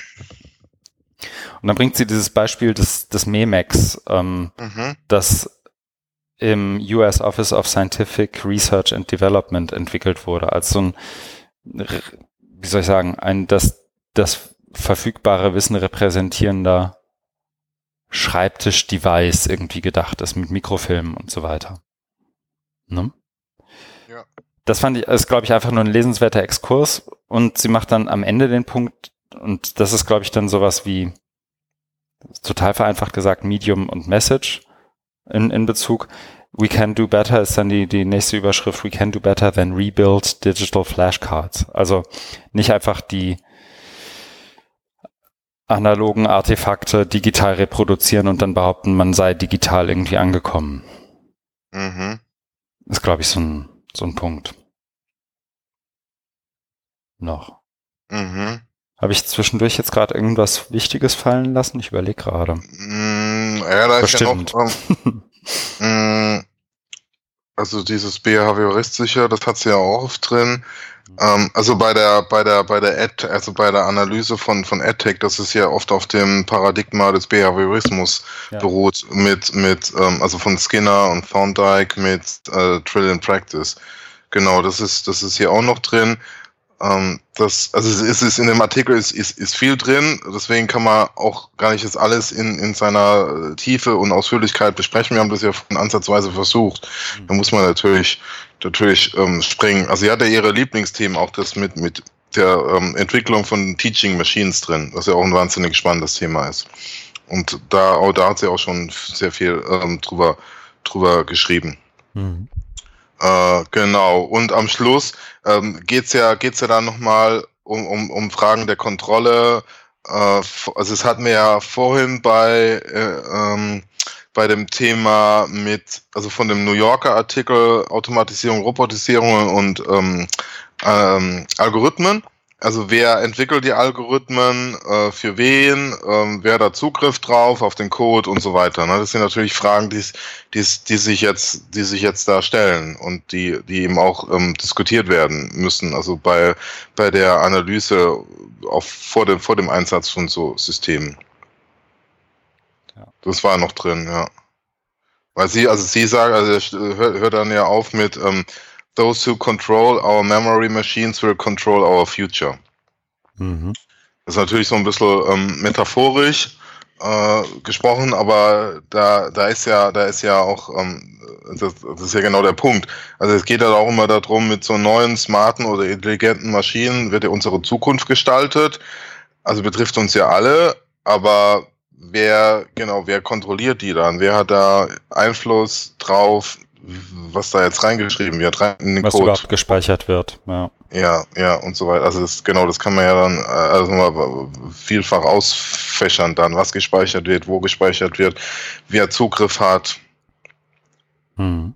wer kontrolliert die Kontrolleure und sowas. Ne? Und das müsste halt viel mehr in so eine gesellschaftliche Debatte einfließen bei, ähm, also jetzt wieder bei dem Punkt von, von Bildungstechnologien was, ähm, was ja bisher eben so, so nicht der Fall ist. Sondern da geht es ja immer so eher einseitig um den, um den Einsatz, um, um dieses ähm, effiziente, effektive und dann damit schlägt man die anderen Perspektiven ja so ein bisschen tot, ist so mein Eindruck, weil es halt so mächtig ist und so überzeugend. Ja, da wird alles viel einfacher und viel effizienter und dann ist es einfach ganz toll. Und dann müssen wir uns um die anderen Sachen. Aber ich denke, das wird uns ähm, irgendwann auch einholen. Also das ist halt auch so mein, mein Vertrauen darauf, auf die Intelligenz des Menschen, der Menschheit, zu sagen, hm, die Fragen werden dann irgendwann aufpoppen. Ne? Das hat man ja bei anderen ähm, technischen Innovationen auch so gesehen. Also da fällt mir ganz spontan das mhm. Beispiel ein, wie lange es gedauert hat, äh, bis ähm, als das Automobil erfunden wurde, bis dann Sicherheitsgurte eingeführt wurden und zur Pflicht wurden, weil am Anfang gab es sie nicht. Da sind ja die Leute reihenweise gestorben, weil sie gefahren sind wie die Henker. Gab es halt viele tödliche Verkehrsunfälle und irgendwann hat man ist man auf die Idee gekommen, so einen Sicherheitsgurt einzuführen und eine Altschallpflicht zu machen. Das war ja am Anfang nicht der Fall. Mhm, kam erst in, also ja, als alter ja. Automoverkäufer kann ich das noch, ich, äh, ich glaube, Bela Bareni war der Entwickler. Ja. Der hat auch die Fahrgastzelle entwickelt und all solche Sachen. Ja, ja aber diese Speedbumps, ne, dass du ähm, mhm. ne, oder Blumenköbel in, in, in, in verkehrsberuhigte Zonen. Ne, das ist ja, es war ja am Anfang auch nicht so, da hast du Straße gebaut, freie Fahrt für freie Bürger und dann haben sie halt auch mal ein paar Schulkinder platt gemacht. Und irgendwann ist auf die Idee gekommen, da könnte man mal so einen Blumenkübel hinstellen. Und lieber man fährt da mit seinem Auto einen Blumenkübel rein, als ein Kind rein. Ja. Du hast jetzt so lange gezögert, bist du. Ja, ich muss mir Mühe geben, die Parallele oder so, in der Analogie weiterzudenken, aber äh, muss man auch nicht. Muss, genau, ich habe es jetzt eingelassen. ähm, was ich aber mache, ist eine Marke setzen, glaube ich, ne? Ja. Weil, also ich finde den Artikel super in, auf ganz vielen Ebenen. Ich glaube, man kann sich auch auf ganz vielen Ebenen sehr gut dran genau. reiben. Ja, das haben wir jetzt was ja gemacht. Aber, was war, genau. Die letzte halbe Stunde. Es ist halt so ein, so ein Standardding, auf das ich verweisen würde. Warum ist es wichtig, sich mit diesen Fragen zu beschäftigen? Ja. Ne, ohne, dass man jetzt darauf in dem Artikel irgendwie oder andersrum, das, das schaffst du, glaube ich, auch in einem Artikel nicht, darauf irgendwie eine klare Antwort zu finden. Überhaupt eine klare Antwort darauf zu finden, ist, glaube ich, schwierig. Ja. Deswegen die Marke. Und der nächste ist, ich glaube, der geht auch ein bisschen schneller. Von Stephen Downs ein Kommentar nur ähm, zu einem Artikel beziehungsweise zu einem Paper, das ich selber gar nicht komplett hab lesen können bisher. Deswegen das hier nur angeteasert. Ja. Das Paper hat den hat den Titel Heuristics and Web Skills Acquisition in Open Learning Environments. Das heißt, Heuristiken und ähm, Kompetenzen ähm, Akquise, also wie Kompetenzenaneignung, Erwerb. Erwerb, genau, in offenen Lernumgebungen von Daniel Dominguez Figueredo in der Zeitschrift Educational Technology and Society vom 20. Oktober, glaube ich.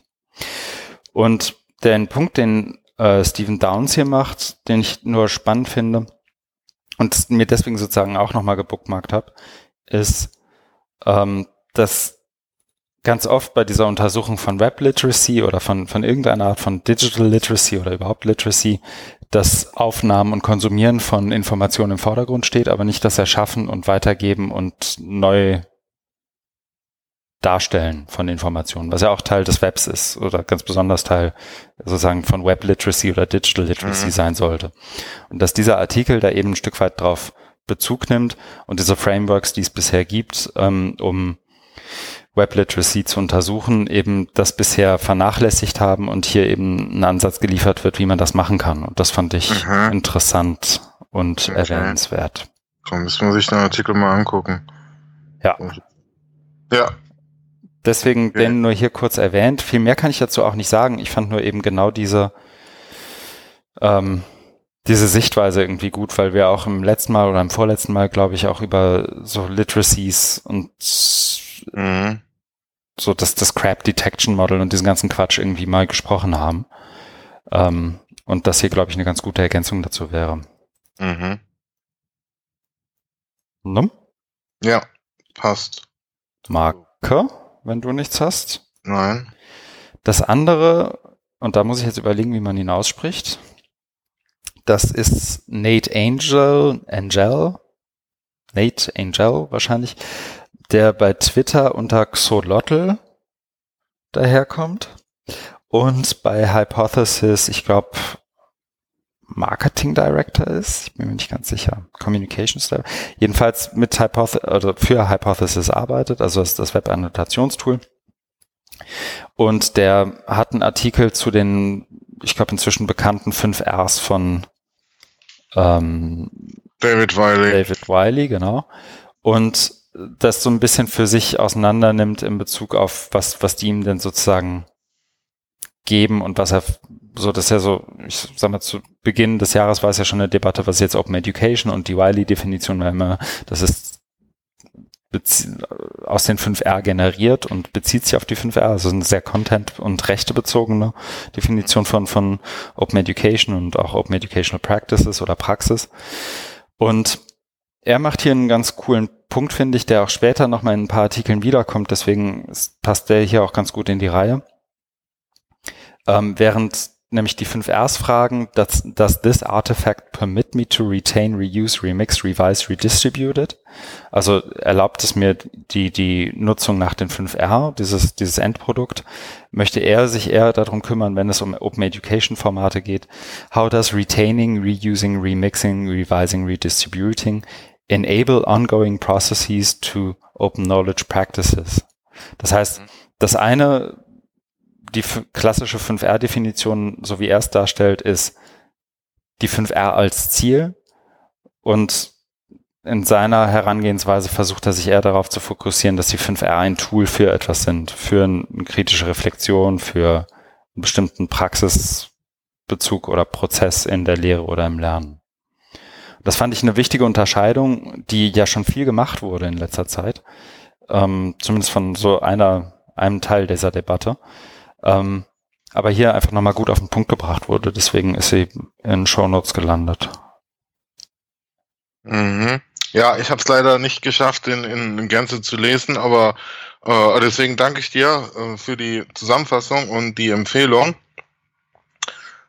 Ich, ich denke auch, dass man da eigentlich unter, unterscheiden muss, also zwischen OER und, und OEP. Also mhm. ganz platt gesagt. Das haben wir ja auch in einem späteren Artikel dann, mhm. glaube ich, auch nochmal drin von Catherine Genau. Cronin, Catherine Cronin, genau. Das ist auch schon der nächste in der Liste.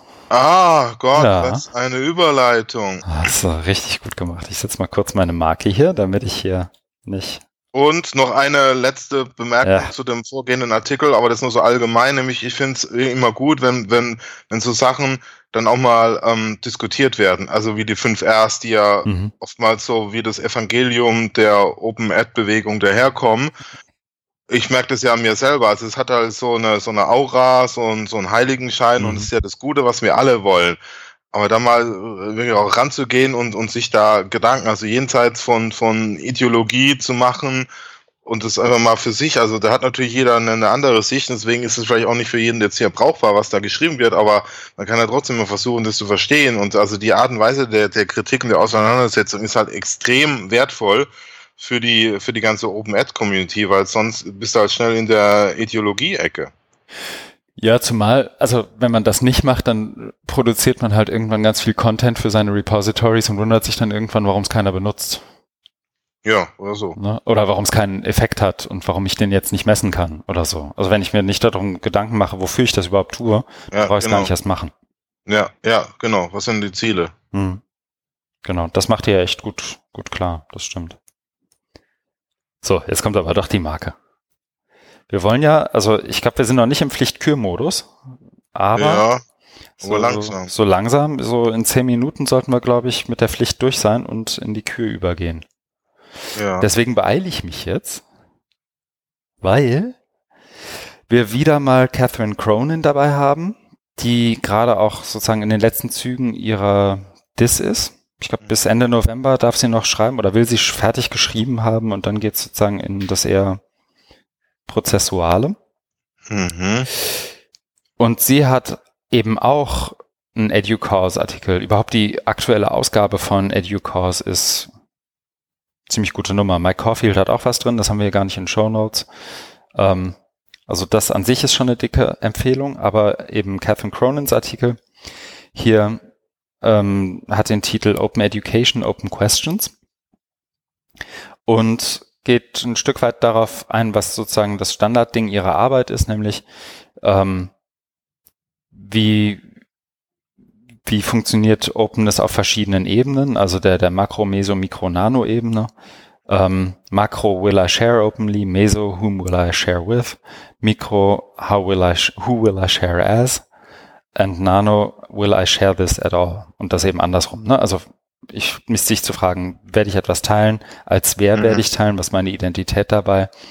Ähm, mit wem teile ich das? Was ist sozusagen der Kontext?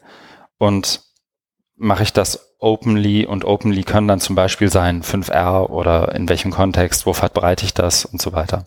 Mhm. Und sie versucht, glaube ich, und das, das nähert sich eben dieser Messi-Frage, wie man jetzt Openness da zum Beispiel in dem Kontext dann definiert und für sich definiert und was ist jetzt Open aus verschiedenen Perspektiven. Und sie geht nochmal ein auf diese Debatte, die ja oft gerade so in Einführungsdebatten zu Openness geführt wird. So Open as in Free oder Free as in Beer oder Free as in Speech. Ne? Also mhm. so die ist etwas kostenfrei und verfügbar, so wie ein TED Talk oder ein MOOC oder ein YouTube-Video in vielen Teilen. Mhm. Oder es ist auch offen und sprich zum Beispiel in der 5R-Logik bearbeitbar, ist es irgendwie für mich adaptierbar oder auf einen bestimmten Kontext fähig oder was auch immer es ist. Und die Unterscheidung macht sie ja einfach, finde ich, gut aufgeschlüsselt klar. Mhm. Und diese verschiedenen Ebenen der, der Interaktion mit anderen werden ja auch super klar. Also ich fand ja, ja, auch wenn ich ihre Arbeit schon kenne, extrem lesenswert nochmal, weil es einfach auch viel auffrischt, was man da schon hat. Ja, genau ich finde es auch mal gut, ähm, so äh, ähm, Orientierung zu haben, so ein paar Schneisen, die da reingeschlagen werden in das sehr unübersichtliche Open Education Feld. Ich habe das ja ähnlich in meiner Arbeit, ohne jetzt da mich selber so sehr beweihräuchern zu wollen. Also ich habe da einiges wiedergefunden, was ich auch so gemacht habe, weil ich habe ja in meiner ähm, Habilitationsschrift wo es ja auch um Open Education geht, auch mal versucht, so eine, so eine Einteilung zu machen. Da habe ich eben auch, also dieses Open Admission, was sie da hat, äh, eben auch genommen. Also bei mir war es dann eben Zugang, Didaktik und ähm, Abschluss, also so ganz, ganz grob. Mhm. Und dann ähm, habe ich dann so ähm, Code der Offenheit, also schwacher, mittel und starker äh, Offenheitscode genommen und dann eben so eine Matrix und habe dann versucht, da eben auch Beispiele zu finden, wo das eben so praktiziert wird, um überhaupt mal so eine so eine gewisse Orientierung zu haben über das ganze Feld. Ne? Und dann musst du ja irgendwelche Achsen oder Schneisen da reinbauen, mhm. wie jetzt eben Admission oder wie dann eben stark, mittel, schwach die Ausprägung. Ne? Das kann man wahrscheinlich auch noch anders und noch besser machen. Ne? Aber das ist eben auch ein Ausdruck der Schwierigkeit, da überhaupt mal ähm, ähm Ordnung reinzubringen in, in, in so ein Feld. Und ich finde es halt gut, dass sie da auch drüber hinausgeht, ähm, über dieses ähm, Anfangsding von wegen Unterscheidung zwischen äh, offen wie ein Freibier oder frei Freibier und freie Rede, ne? Weil ja. Das, das, ja, das, das erklärt sehr wenig in die, mit, über das, was wir uns beschäftigen. Genau, das ist immer nur so, so der erste einführende Aspekt, um irgendwie zu und ich merke ja selber an meiner ähm, Unterteilung, also es, wir haben ja, oder du hast ja auch mitgearbeitet mit diesen Drivers of Openness, ne, das ist ja an einem ganz anderen Schlag oder auch dieses ganze Ding mit, mit ähm, was wir jetzt auch hatten heute, mit äh, wem gehören die Daten, wer hat Zugriff mhm. drauf, wer, wer werden die, wo werden die gespeichert. Das gehört ja, das gehört ja alles auch da, dazu. Ne? Also das ist, das ist wahnsinnig komplex, das Feld. Und da, aber umso wichtiger ist es, da auch mal so Beiträge zu haben, wie jetzt hier von Catherine Cronin, um, um äh, sich es einmal wieder selber vergewissern zu können. Ja. Ja, genau. Ich setze mal eine Marke, oder? Weil der Artikel, ja. also im Vergleich zu dem, was wir so vorher hatten, so mit den Robot Overlords oder Audrey Waters, ist das hier tatsächlich na nicht leichte Kost ist, glaube ich, zu viel, aber zumindest sehr gut lesbar zu Beginn und man kann sich dann beliebig stark reinfuchsen. Ja, wir hatten ja schon einiges mhm. dazu von ihr. Das sehe ich ja. gerade, also wenn ich jetzt hier mal reingucke, ja. da kommt mir auch wieder einiges bekannt vor. Also es hat mir, die hat ja, äh, das kommt immer wieder, den, ja. Den, den Artikel da in, in ich glaube, iRodel war es sogar, mhm. wurde auch mal besprochen mit Open Practice, oder? Genau. Ja, genau, hier ist es, da hat es ja auch verlinkt. Mhm. Openness and, Prax uh, and Praxis, Exploring the Use of Open Education Practice. Ja, den haben, wir, den haben wir auch mal besprochen. Also ich habe den auf jeden Fall auch gelesen. Ja, ist halt nochmal eine, eine, eine Aufbereitung davon. Ja. deswegen jetzt die Marke. Und der nächste ist Alan Levine mit dem Titel Your Licenses, Frankly, my dear. Punkt, Punkt, Punkt. Der ist von gestern erst, 25. Oktober. Oh, du bist so schnell für mich. Bin, ja. So, und der geht jetzt auch wiederum auf Lizenzen ein. Ähm, und wenn man sich jetzt in, in Hinterkopf ruft nochmal, was wir eben bei Nate Angel hatten mit den 5 Rs und dass die für ihn sozusagen nur als Tool sind, geht Alan Levine, glaube ich, nochmal ein kleines Stück weiter, weil er sagt, ich bin irgendwie seit Anfang der 90er im Netz unterwegs und auch so in dem Kontext Bildung und Technologie und Education Technology. Ich bin also hier der Old Dude. Mhm. Aber und so, so, in, wie soll ich sagen, so interessant und oder so, so, so wichtig, wie die Frage nach Creative Commons auch sein mag, so sehr interessiert sie mich auch überhaupt nicht. Also er ist zwar einerseits, ist, ich glaube, er ist ja einer von den Leuten, die irgendwie einen ganzen Haufen Bilder bei Flickr haben unter CC Zero, irgendwie 14.000 Bilder oder sowas. Ähm, er ist auch irgendwie in, in irgendeinem Advisory Board von Creative Commons mal gewesen oder ist da noch drin. Mhm. Ähm, aber er macht ja halt irgendwie einen ganz guten Punkt, dass die Reduktion von eben genau dem, was er als Open Education oder unter einem Open Educator versteht, eben was ganz anderes ist, als einfach nur irgendwas unter CC BY ins Netz rauszurotzen. Mhm. Und normalerweise wäre das jetzt schon der normal, der, der Punkt. Ich kann aber tatsächlich, also das mache ich echt selten, ich habe aber hierbei gedacht, dass Alan da wirklich ein, ich glaube, an dem Post hat er länger geschrieben. Mhm. Auch nochmal überarbeitet und nochmal und nochmal, weil da wirklich ganz viel zusammenkommt von dem, was ich auch gerne so gesagt hätte, wenn ich das Talent hätte. Mhm. Deswegen da eine ganz dicke Leseempfehlung. Deswegen war mir auch wichtig, dass der es noch in die Pflicht schafft. Oh. Ja. Der hat nämlich unter anderem auch ein kurzes Video von Jonathan Worth eingebunden. Ähm, Personal Examples of Openness. Jonathan Worth, ja, der, der hat mir hier auch schon öfter als Fotograf mhm. mit einer eigenen Sicht nochmal da drauf. Ja. Ähm, und ich möchte, glaube ich, bei dem Post selber auch gar nicht ein bestimmtes Detail nochmal irgendwie konkret rausarbeiten. Ich möchte nur tatsächlich sagen, lies das. Ja, das ist gut. Das ist auch angekommen. Danke für die Aufforderung. genau. Es ist dazu auch noch ab und zu witzig. Also das dann ist ja auch nicht besser. immer so. Mhm. Nee, aber dann umso besser. So, habe ich es geschafft. Er hat es noch in die Pflicht geschafft. Wollen wir noch einen in die Pflicht nehmen und danach die Kür machen? Das nächste ist so ein bisschen, ich habe gesehen, du hast immer wieder auch mit dem ähm, Homo Digitalis zu tun. Und ich glaube, ja. der nächste Artikel hat da so ein, zumindest eine Schnittmenge mhm. mit. Okay. Ich habe es leider auch nicht geschafft, den zu lesen. Ah, Darum. Ja, ich Alter. muss mich ja mit meiner eigenen Arbeit. Äh, Entschuldigung. Im, Geg genau, Im Gegensatz zu mir. Ich, ja, nee, ich sitze hier den ganzen Tag auf der Parkbank, fütter Parkbank, fütter ja. Und lese Sachen von Mahabali meinem, in dem Fall. Auf meinem Smartphone, ja. Ja, ja. aber sind beides auch relativ Vielleicht mache ich auch so viel Quatsch und also ähm, Kaffee. Und, und müsst, genau, müsste dann mal so ein Protokoll anfertigen, wer ja, was macht. Weniger Kaffeeseminare. ja, das ist wichtig. Ja, ja, ja. Ich mach's mal ganz, ganz kurz nur. Der ist auch gar nicht so lang, der Artikel, sehe ich gerade. Nö, der ist lesbar, also das geht schnell. Ähm, Mahabali in DML Central. Where is the humanity in the computer science curriculum? Und sie beginnt mit dem Zitat aus dem Kopenhagen Letter, den sie neulich auch mit ihrem Kurs annotiert hat. Das Zitat ist, Let us move from human-centered design to humanity-centered design.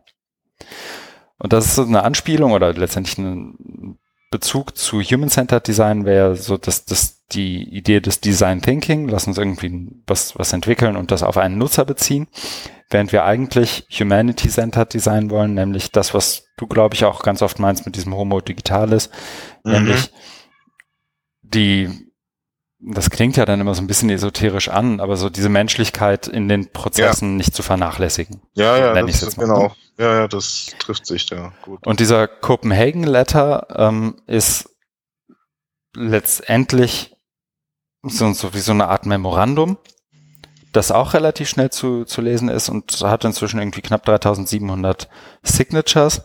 Also so ein offener Aufruf, den, den man letztendlich unterstützen und teilen kann aus diesem Jahr, ähm, der bestimmte letztendlich Flöcke einschlägt für die, für den Umgang von Tech in, in der Gesellschaft. Muss ich auch gar nicht weiter darauf eingehen. Sie macht letztendlich den Punkt, der auch relativ häufig gemacht wird, so, also mir ist es erst neulich wieder untergekommen, ich glaube in einem Tweet von Martin Lindner, da kam wieder, wie heißt er nochmal, der Pflichtfach Informatik-Typ aus Wuppertal? Ja, Humbert. Genau. Lum Lumbert. Ja, ja. ja ich, wie ja, Ludwig ich, oder so. Ich habe den eigentlich ja, geblockt, aber irgendwie, ja. genau, so irgendwo taucht er bei jedem Mal auf. Anscheinend nicht alle, weil irgendwie schafft das dann, wie dem auch sei. Dessen Forderung ist ja immer Pflichtfach Informatik, irgendwie Frontend Center, alle müssen irgendwie die Nullen und Einsen verstehen.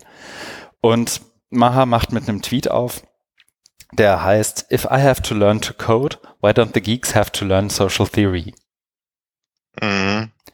Und das ist, ich glaube, kann man sich gerade in den letzten zwei, drei, vier Jahren nicht hoch genug hängen, ähm, dass die, die Leute, die sich irgendwie mit Code beschäftigen, auch sich mal mit dem weiteren Kontext und den Zielen und den dahinterliegenden Ideologien und so weiter beschäftigen, die vielleicht gar nicht explizit, sondern auch implizit sein können.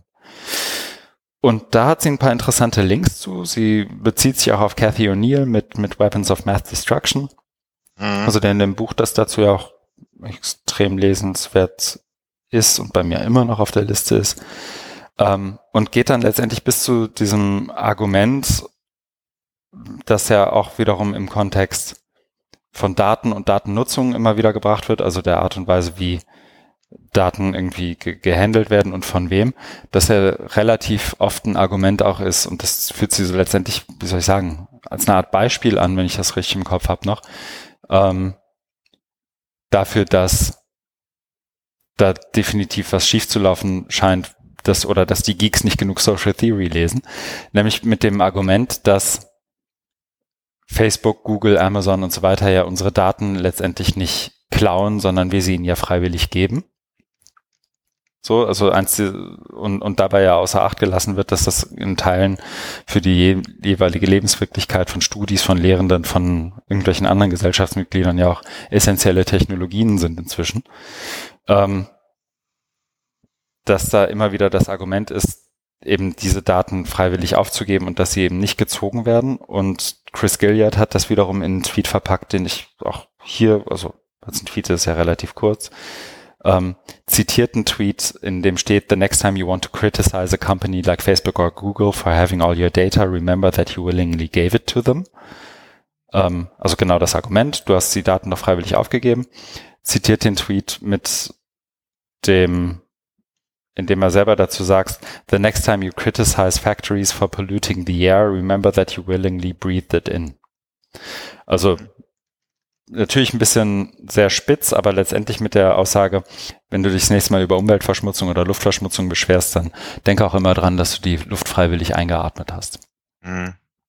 Mhm. Mhm. Ähm, und das, glaube ich, führt sie hier nur an, um sozusagen die, sagt man, Tragweite dieser Idee letztendlich mhm. zu, zu beschreiben. Also es ist wichtig, dass das, was wir da bauen und das, was wir da nutzen, von Leuten gebaut und betrieben wird und auch in Systemen gebaut und getrieben wird, die verstehen, was sie damit bewirken und wo das herkommt. Mhm.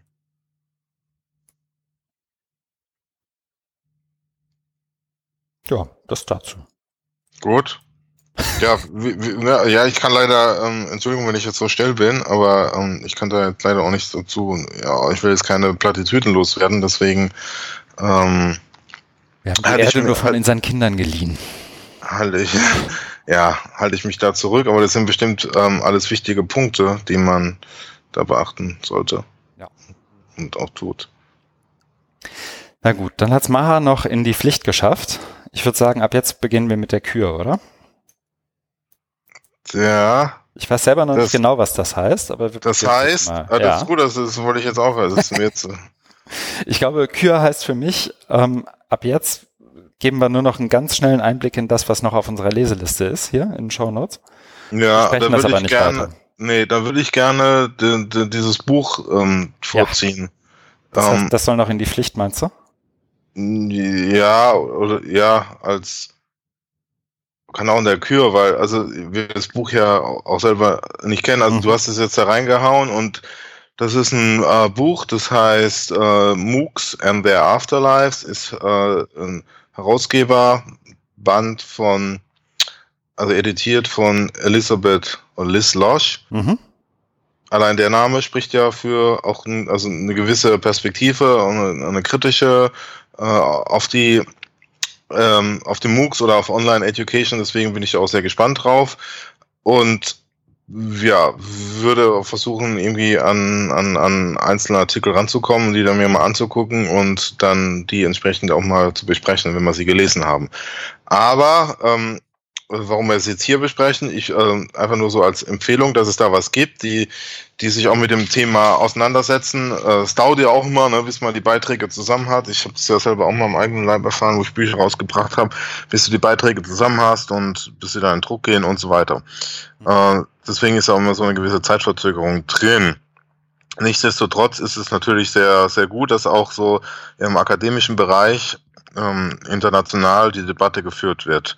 Also wie, ähm, wie der Titel jetzt schon andeutet, ist, ist so eine neue Evolutionsstufe von MOOCs, ne? nach so Hype oder Mainstreaming jetzt wieder so ein bisschen fading away, also gehen, gehen sie wieder weg oder ähm, äh, gibt so ähm, Ausdifferenzierungen äh, in, in andere Open Online Formate. Und das wird, glaube ich, da in dem Buch jetzt besprochen. Ja. Und diskutiert. Genau, also ich bin auch darauf aufmerksam geworden, weil eben ganz viele der Leute, die da irgendwie als Autoren drinstehen, grundsätzlich immer lesenswert sind. Also Leute wie Jonathan Worth, Mia Zamora, Adeline Coe, ähm, wen haben wir noch? Jesse Stommel, Sean Michael Morris. Also ein Stück weit Nishan Shah, also ein bisschen die üblichen ja, Verdächtigen, die man bei uns so öfter mal hört, aber auch ein, zwei andere. Also Adeline Coe hatten wir, glaube ich, noch nicht im Podcast. Mhm. Wenn ich so drüber nachdenke. Mm, nee. Kathy Davidson hingegen schon ein paar Mal, Howard Reingold ja. auch. Ja. Also es ist echt eine coole Liste. Ähm, ich glaube, das Buch ist in Deutschland noch nicht offiziell verfügbar, zumindest nicht als Hardcover, so wie du es gerne hättest, zum Riechen und Schmecken, ja, sondern nur für Kindle. Nee, man kann es als Hardcover bestellen, dauert aber irgendwie drei Wochen. Ah, okay. Also ich habe ich hab geguckt vorhin bei, bei Amazon. Hm. Und es gibt's als, als richtiges Buch. Mhm. Ja. ja, genau. Nur ich glaube nicht, nicht so richtig gut verfügbar im Moment. Ne? Also ja. zwei, drei Wochen ist ja, ja also ist nicht, bei den Amazon äh, Prime Verbünden. Genau, das unter uns, glaube ich. Bin, ja. Ich bin gar nicht eingeloggt, aber irgendwie, ja, wohl das Ja, aber das, also ich glaube, wir können beide noch nicht so richtig viel davon abgesehen dazu sagen, aber es liest sich mm -mm. interessant und kommt zusammen mit Martin Lindner und irgendwie acht anderen Büchern auf die Winterleseliste, ne? Genau, Advent. so. Dann haben wir noch drei Sachen und ich glaube, die sind schnell. Das erste geht total schnell, das ist von Tony Hurst, bei dem ich mir gar nicht sicher bin, ob wir den hier schon mal hatten, ehrlich gesagt. Der ist an der Open University im UK. Ja. Und hat da ganz oft so ein paar Sachen, die irgendwie ein bisschen, wie soll ich sagen, so schon sehr nerdy rüberkommen. Also oft auch technischer Kram. Der hat aber sich eine, wie ich finde, super Frage gestellt. Nämlich hier an der Open University sprechen immer alle von Technology Enhanced Learning. Mhm. Ähm, jetzt schreibe ich hier mal auf, was ich darunter verstehe. Und genauso lang ist dieser Blogpost auch. Das sind irgendwie sechs Zeilen oder sieben. Mhm. Ähm, lesenswert, allein weil es dazu führt, dass du dir selber auch mal Gedanken dazu machen musst, was ähm, du denn unter Technology Enhanced Learning verstehst. Mhm. Das zweite in der Kür wäre ein Post von Martin Weller, da ist der Fanboy wieder. Ähm, ja. Gestern auch. Ach. Und das habe ich nur auf Twitter gesehen, dass er da was schreiben will, aber das, ist, das gelesen habe ich es noch nicht. Mhm. Ähm, ist, also ich finde es cool, weil er sich wiederum auf die Arbeit von Catherine Cronin bezieht. Das als Spoiler. Ähm, Titel des Blogposts ist My Part in the Battle for Open unter den Klammern Universities. Also sein Teil in der in The Battle for Open und das auch wiederum Bezug zu seinem Buch. Ähm, und da geht es letztendlich darum, wie er sich dem Thema Open und auch Open Institutions demnächst nähern möchte. Und das innerhalb der Open University. So viel kann man, glaube ich, verraten. Auch das wieder ziemlich lesenswert, weil man das, glaube ich, schon auch ein Stück weit als Startpunkt der eigenen Überlegungen zu genau dem Thema annehmen kann. Mhm. Das dritte, was ich hier drin habe, ist schon wieder ein Stück weit fremd, aber dann irgendwie auch nicht. Ich habe eine neue Podcast-Empfehlung. Aha bin da drauf gekommen, ich weiß gar nicht mehr, ich glaube, weil ich irgendwie über die Wissenschaftspodcast-Geschichte bei Daniel Messner gelandet bin und dann wiederum bei seinem Podcast Zeitsprung, den ich hiermit empfehlen möchte. Und zwar erzählen die immer eine Geschichte aus der Geschichte und zwar sind das zwei Podcast-Hosts, die das sich gegenseitig tun. Also die denken, die recherchieren tatsächlich relativ aufwendig, sind beides Historiker eine Geschichte. Ähm, aus der Geschichte und erzählen die dann so, dass sie für dich hörbar wird. Und das kann mal was aus dem Mittelalter sein, irgendwie, keine Ahnung, wie die Medici funktionieren oder sonst was. Kann aber auch sowas sein wie die Geschichte der Fußballtaktik oder in dem Fall hier, weil heute ist österreichischer Nationalfeiertag. Oh, ähm, Kaiser oder König Geburtstag oder was? Äh, Bei Unabhängigkeit oder? Siehst du, und ich verrate jetzt nicht, warum heute österreichischer Nationalfeiertag ist, sondern ich verweise dich auf die Episode 5 von Zeitsprung. Okay. Sorry. Was? Die haben ja schon total viele hier. Ja, die gibt's schon. Aktuelle ist ja 19. Der Lotterieaufstand in Albanien. Ja, 109, glaube ich, nicht 19. 119, ja, ja genau. Ja. Also genau, die haben schon einen ganzen Haufen. Die Episode, die ich hier als Einstieg empfehlen würde, ist, ich glaube, von 2015. Und zwar zu Bruno Kreisky, dem ehemaligen österreichischen mhm. Kanzler, also wohl der bestimmenden Figur der österreichischen Politik. Und ich fand es allein deswegen schon gut zu hören, ähm, weil die österreichische Politik sich ja gerade nicht unbedingt mit Ruhm bekleckert, ähm, dass es da auch mal andere Stimmen und Kräfte gab. Wow. Siehst du? Habe ich richtig recherchiert hier zum österreichischen Nationalfeiertag. Ist ja richtig beeindruckend. Ja, ich das mich ja immer klein. Ich fühle mich immer kleiner. du liest so viel, du hörst so viel. Ja. Ist trotzdem noch so ausgeglichen. Siehst du, und der Unterschied zwischen uns ist, dass wahrscheinlich, dass, dass du mehr arbeitest als ich dann. Hm. Aber äh, ja, ist spannend. Ja. Mit dem äh, Zeitsprung. Habe ich mir jetzt auch gleich mal abonniert und ja. Sehr gut. Ich habe mir auch was zu Kaffee. Das ist gut. Genau. Das gibt's da auch. So, dann bleibt uns jetzt nach der Kür die ein bisschen kurz ausgefallen ist. Ich glaube, da müssen wir uns noch eingerufen. Nach der Blödsinn der Woche. Bist du mhm. noch da? Ja. Ja. Ich habe eine Nominierung, bin mir wieder mal nicht sicher, ob es sich lohnt, aber ich habe definitiv eine Nominierung. Ich schließe mich dem an. Ja, sehr gut. Mal vorwegzunehmen. Ähm, dann haben wir es zumindest einfach. Es geht um ich weiß gar nicht, ob es mir um die Sache selbst geht. Ich glaube, mir geht's viel mehr darum, aber ich sage erstmal, worum es geht. Es geht Mediale um Darstellung wahrscheinlich. Ja, es geht um Pepper und äh, den Roboter in Marburg. Und ich glaube, also jetzt nicht wissen das koffeinhaltige Getränk. Dr. Dr. Pepper, Dr. Gibt's, Pepper gibt's ja auch. genau, nee, um den geht's nicht. Das wäre ja schön. Das wäre ja kein Blödsinn. Das trinken ja alle gerne. Ähm, es geht darum, wie Digitalisierung in der deutschen Uni begriffen wird oder präsentiert wird. Und ich glaube, das ist kontraproduktiv für, kann man da noch von einer Bewegung sprechen? Für die, das, das gesamte Feld. Nämlich, dass da ein einzelner Prof gar nicht mal so sehr, das ist ja immer wieder so, aber vor allem ein einzig, eine einzige Idee. Bis vor irgendwie einem Jahr war es noch der Flipped Classroom und alle machen irgendwie Flipped Classroom und finden das irgendwie total geil und verstehen das als Digitalisierung, zucken mit den Schultern und sagen, ja, aber das ist es doch. Und jetzt ist es der Roboter, der irgendwie für Erstsemesterstudis gezerrt wird und den dabei nicht mal funktioniert und dann ein Prof sich hinstellt und im Spiegel sagt, aber unsere Studis waren davon total begeistert. Mhm. Was sollen sie auch sagen? Es war ihre erste Vorlesung im ersten Semester. Mhm. So, und ich weiß gar also jetzt ist vielleicht ganz gut, dass wir noch nicht, noch kein Bier-Intus haben, weil sonst würde ich ja noch weitermachen. Ähm, ich finde nur, dass die Art und Weise, wie das dargestellt wird, aber auch überhaupt die Art und Weise, dass, dass dieses Projekt so viel Aufmerksamkeit kriegt, ist das eine. Dass für dieses Projekt aber irgendwie, das habe ich gelesen, 133, 140.000 Euro Fördergelder aufgewendet werden, ist zwar ein Klacks im Vergleich zu ganz anderen Fördersummen, ist mir alles klar, aber dass es für dieses Projekt aufgewendet wird, ist ein Hohn. Hm. Also ich, ähm, ich würde noch einen zweiten Punkt der Kritik äh, einführen. Also das eine ist, ähm, stimme ich hier auch zu, äh, die Art, also die ähm, so ein Ausdruck der Hilflosigkeit bei Digitalisierung. Was ist es denn jetzt? Woran zählt, wo können wir das jetzt sehen? Da gibt es eben Flip Classroom als eines und jetzt eben den Roboter, wobei das, also die Frage ist, ist es noch Digitalisierung oder ist es dann Robotisierung? Es geht ja auch ne, um, um Ersatz von äh, Lehrpersonal durch Roboter durch Androide oder humanoide Roboter.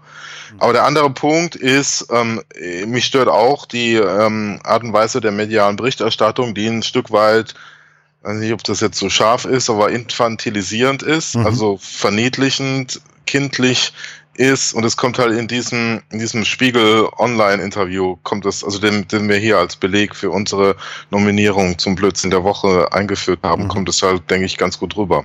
Ich habe nämlich neulich, ich weiß nicht, ob der in einem anderen Artikel ist, äh, der da drin, habe ich nämlich auch mal darüber was gelesen, wo es sogar so ein bisschen kritischer war. Also da hatten sie auch Studis befragt und ähm, da gab es auch welche, die gesagt haben, ja, sie wissen auch nicht so, was sie jetzt davon halten sollen. Also sie waren jetzt nicht so mega begeistert.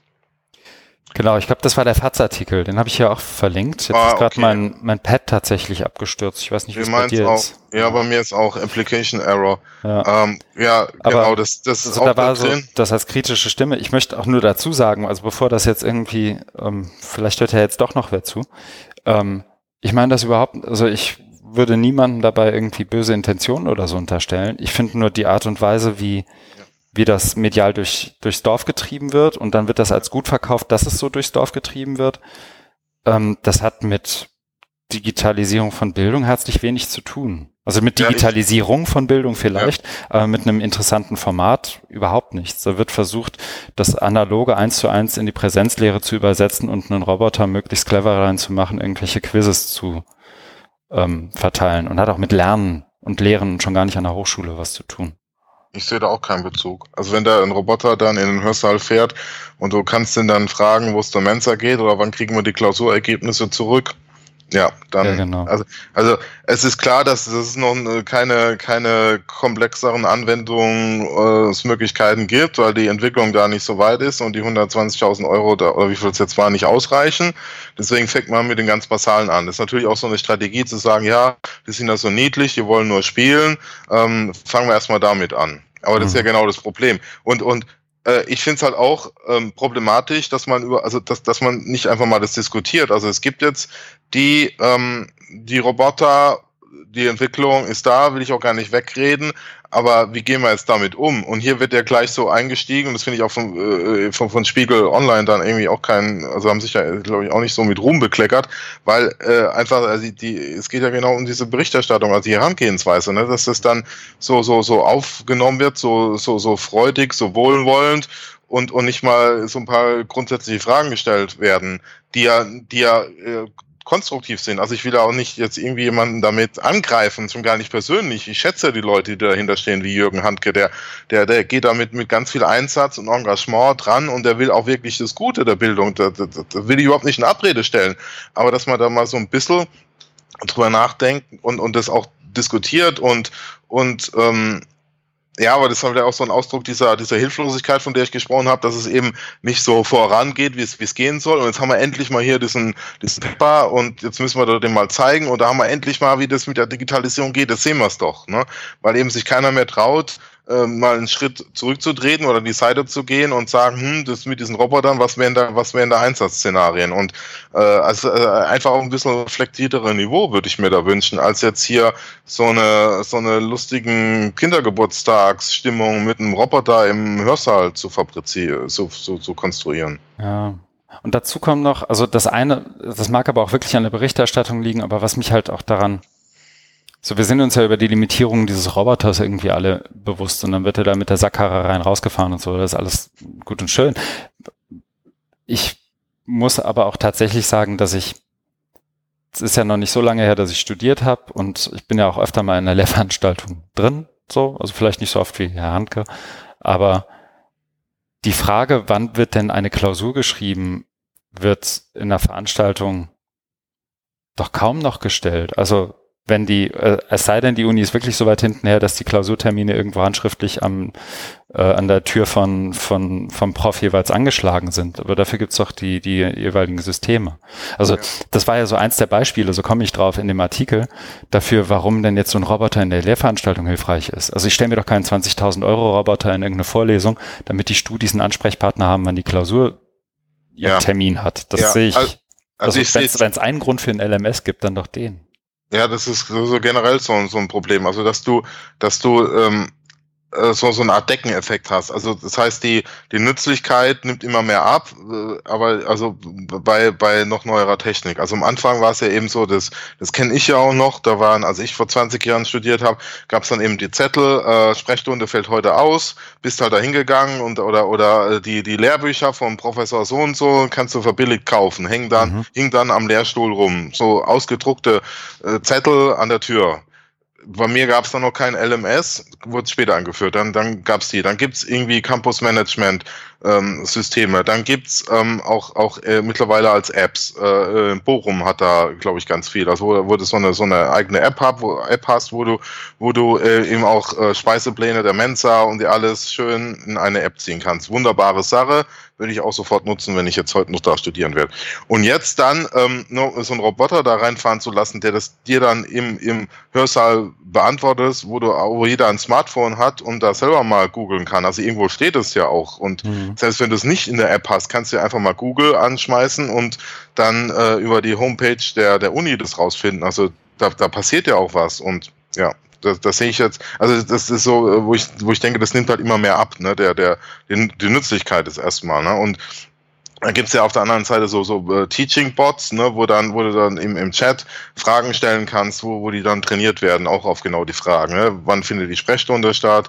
Äh, was muss ich machen, um die Hausarbeit zu schreiben? Wo melde ich mich an und wieder ab? Wo beantrage ich ein Urlaubssemester? Diese ganzen administrativen Dinge. Ne?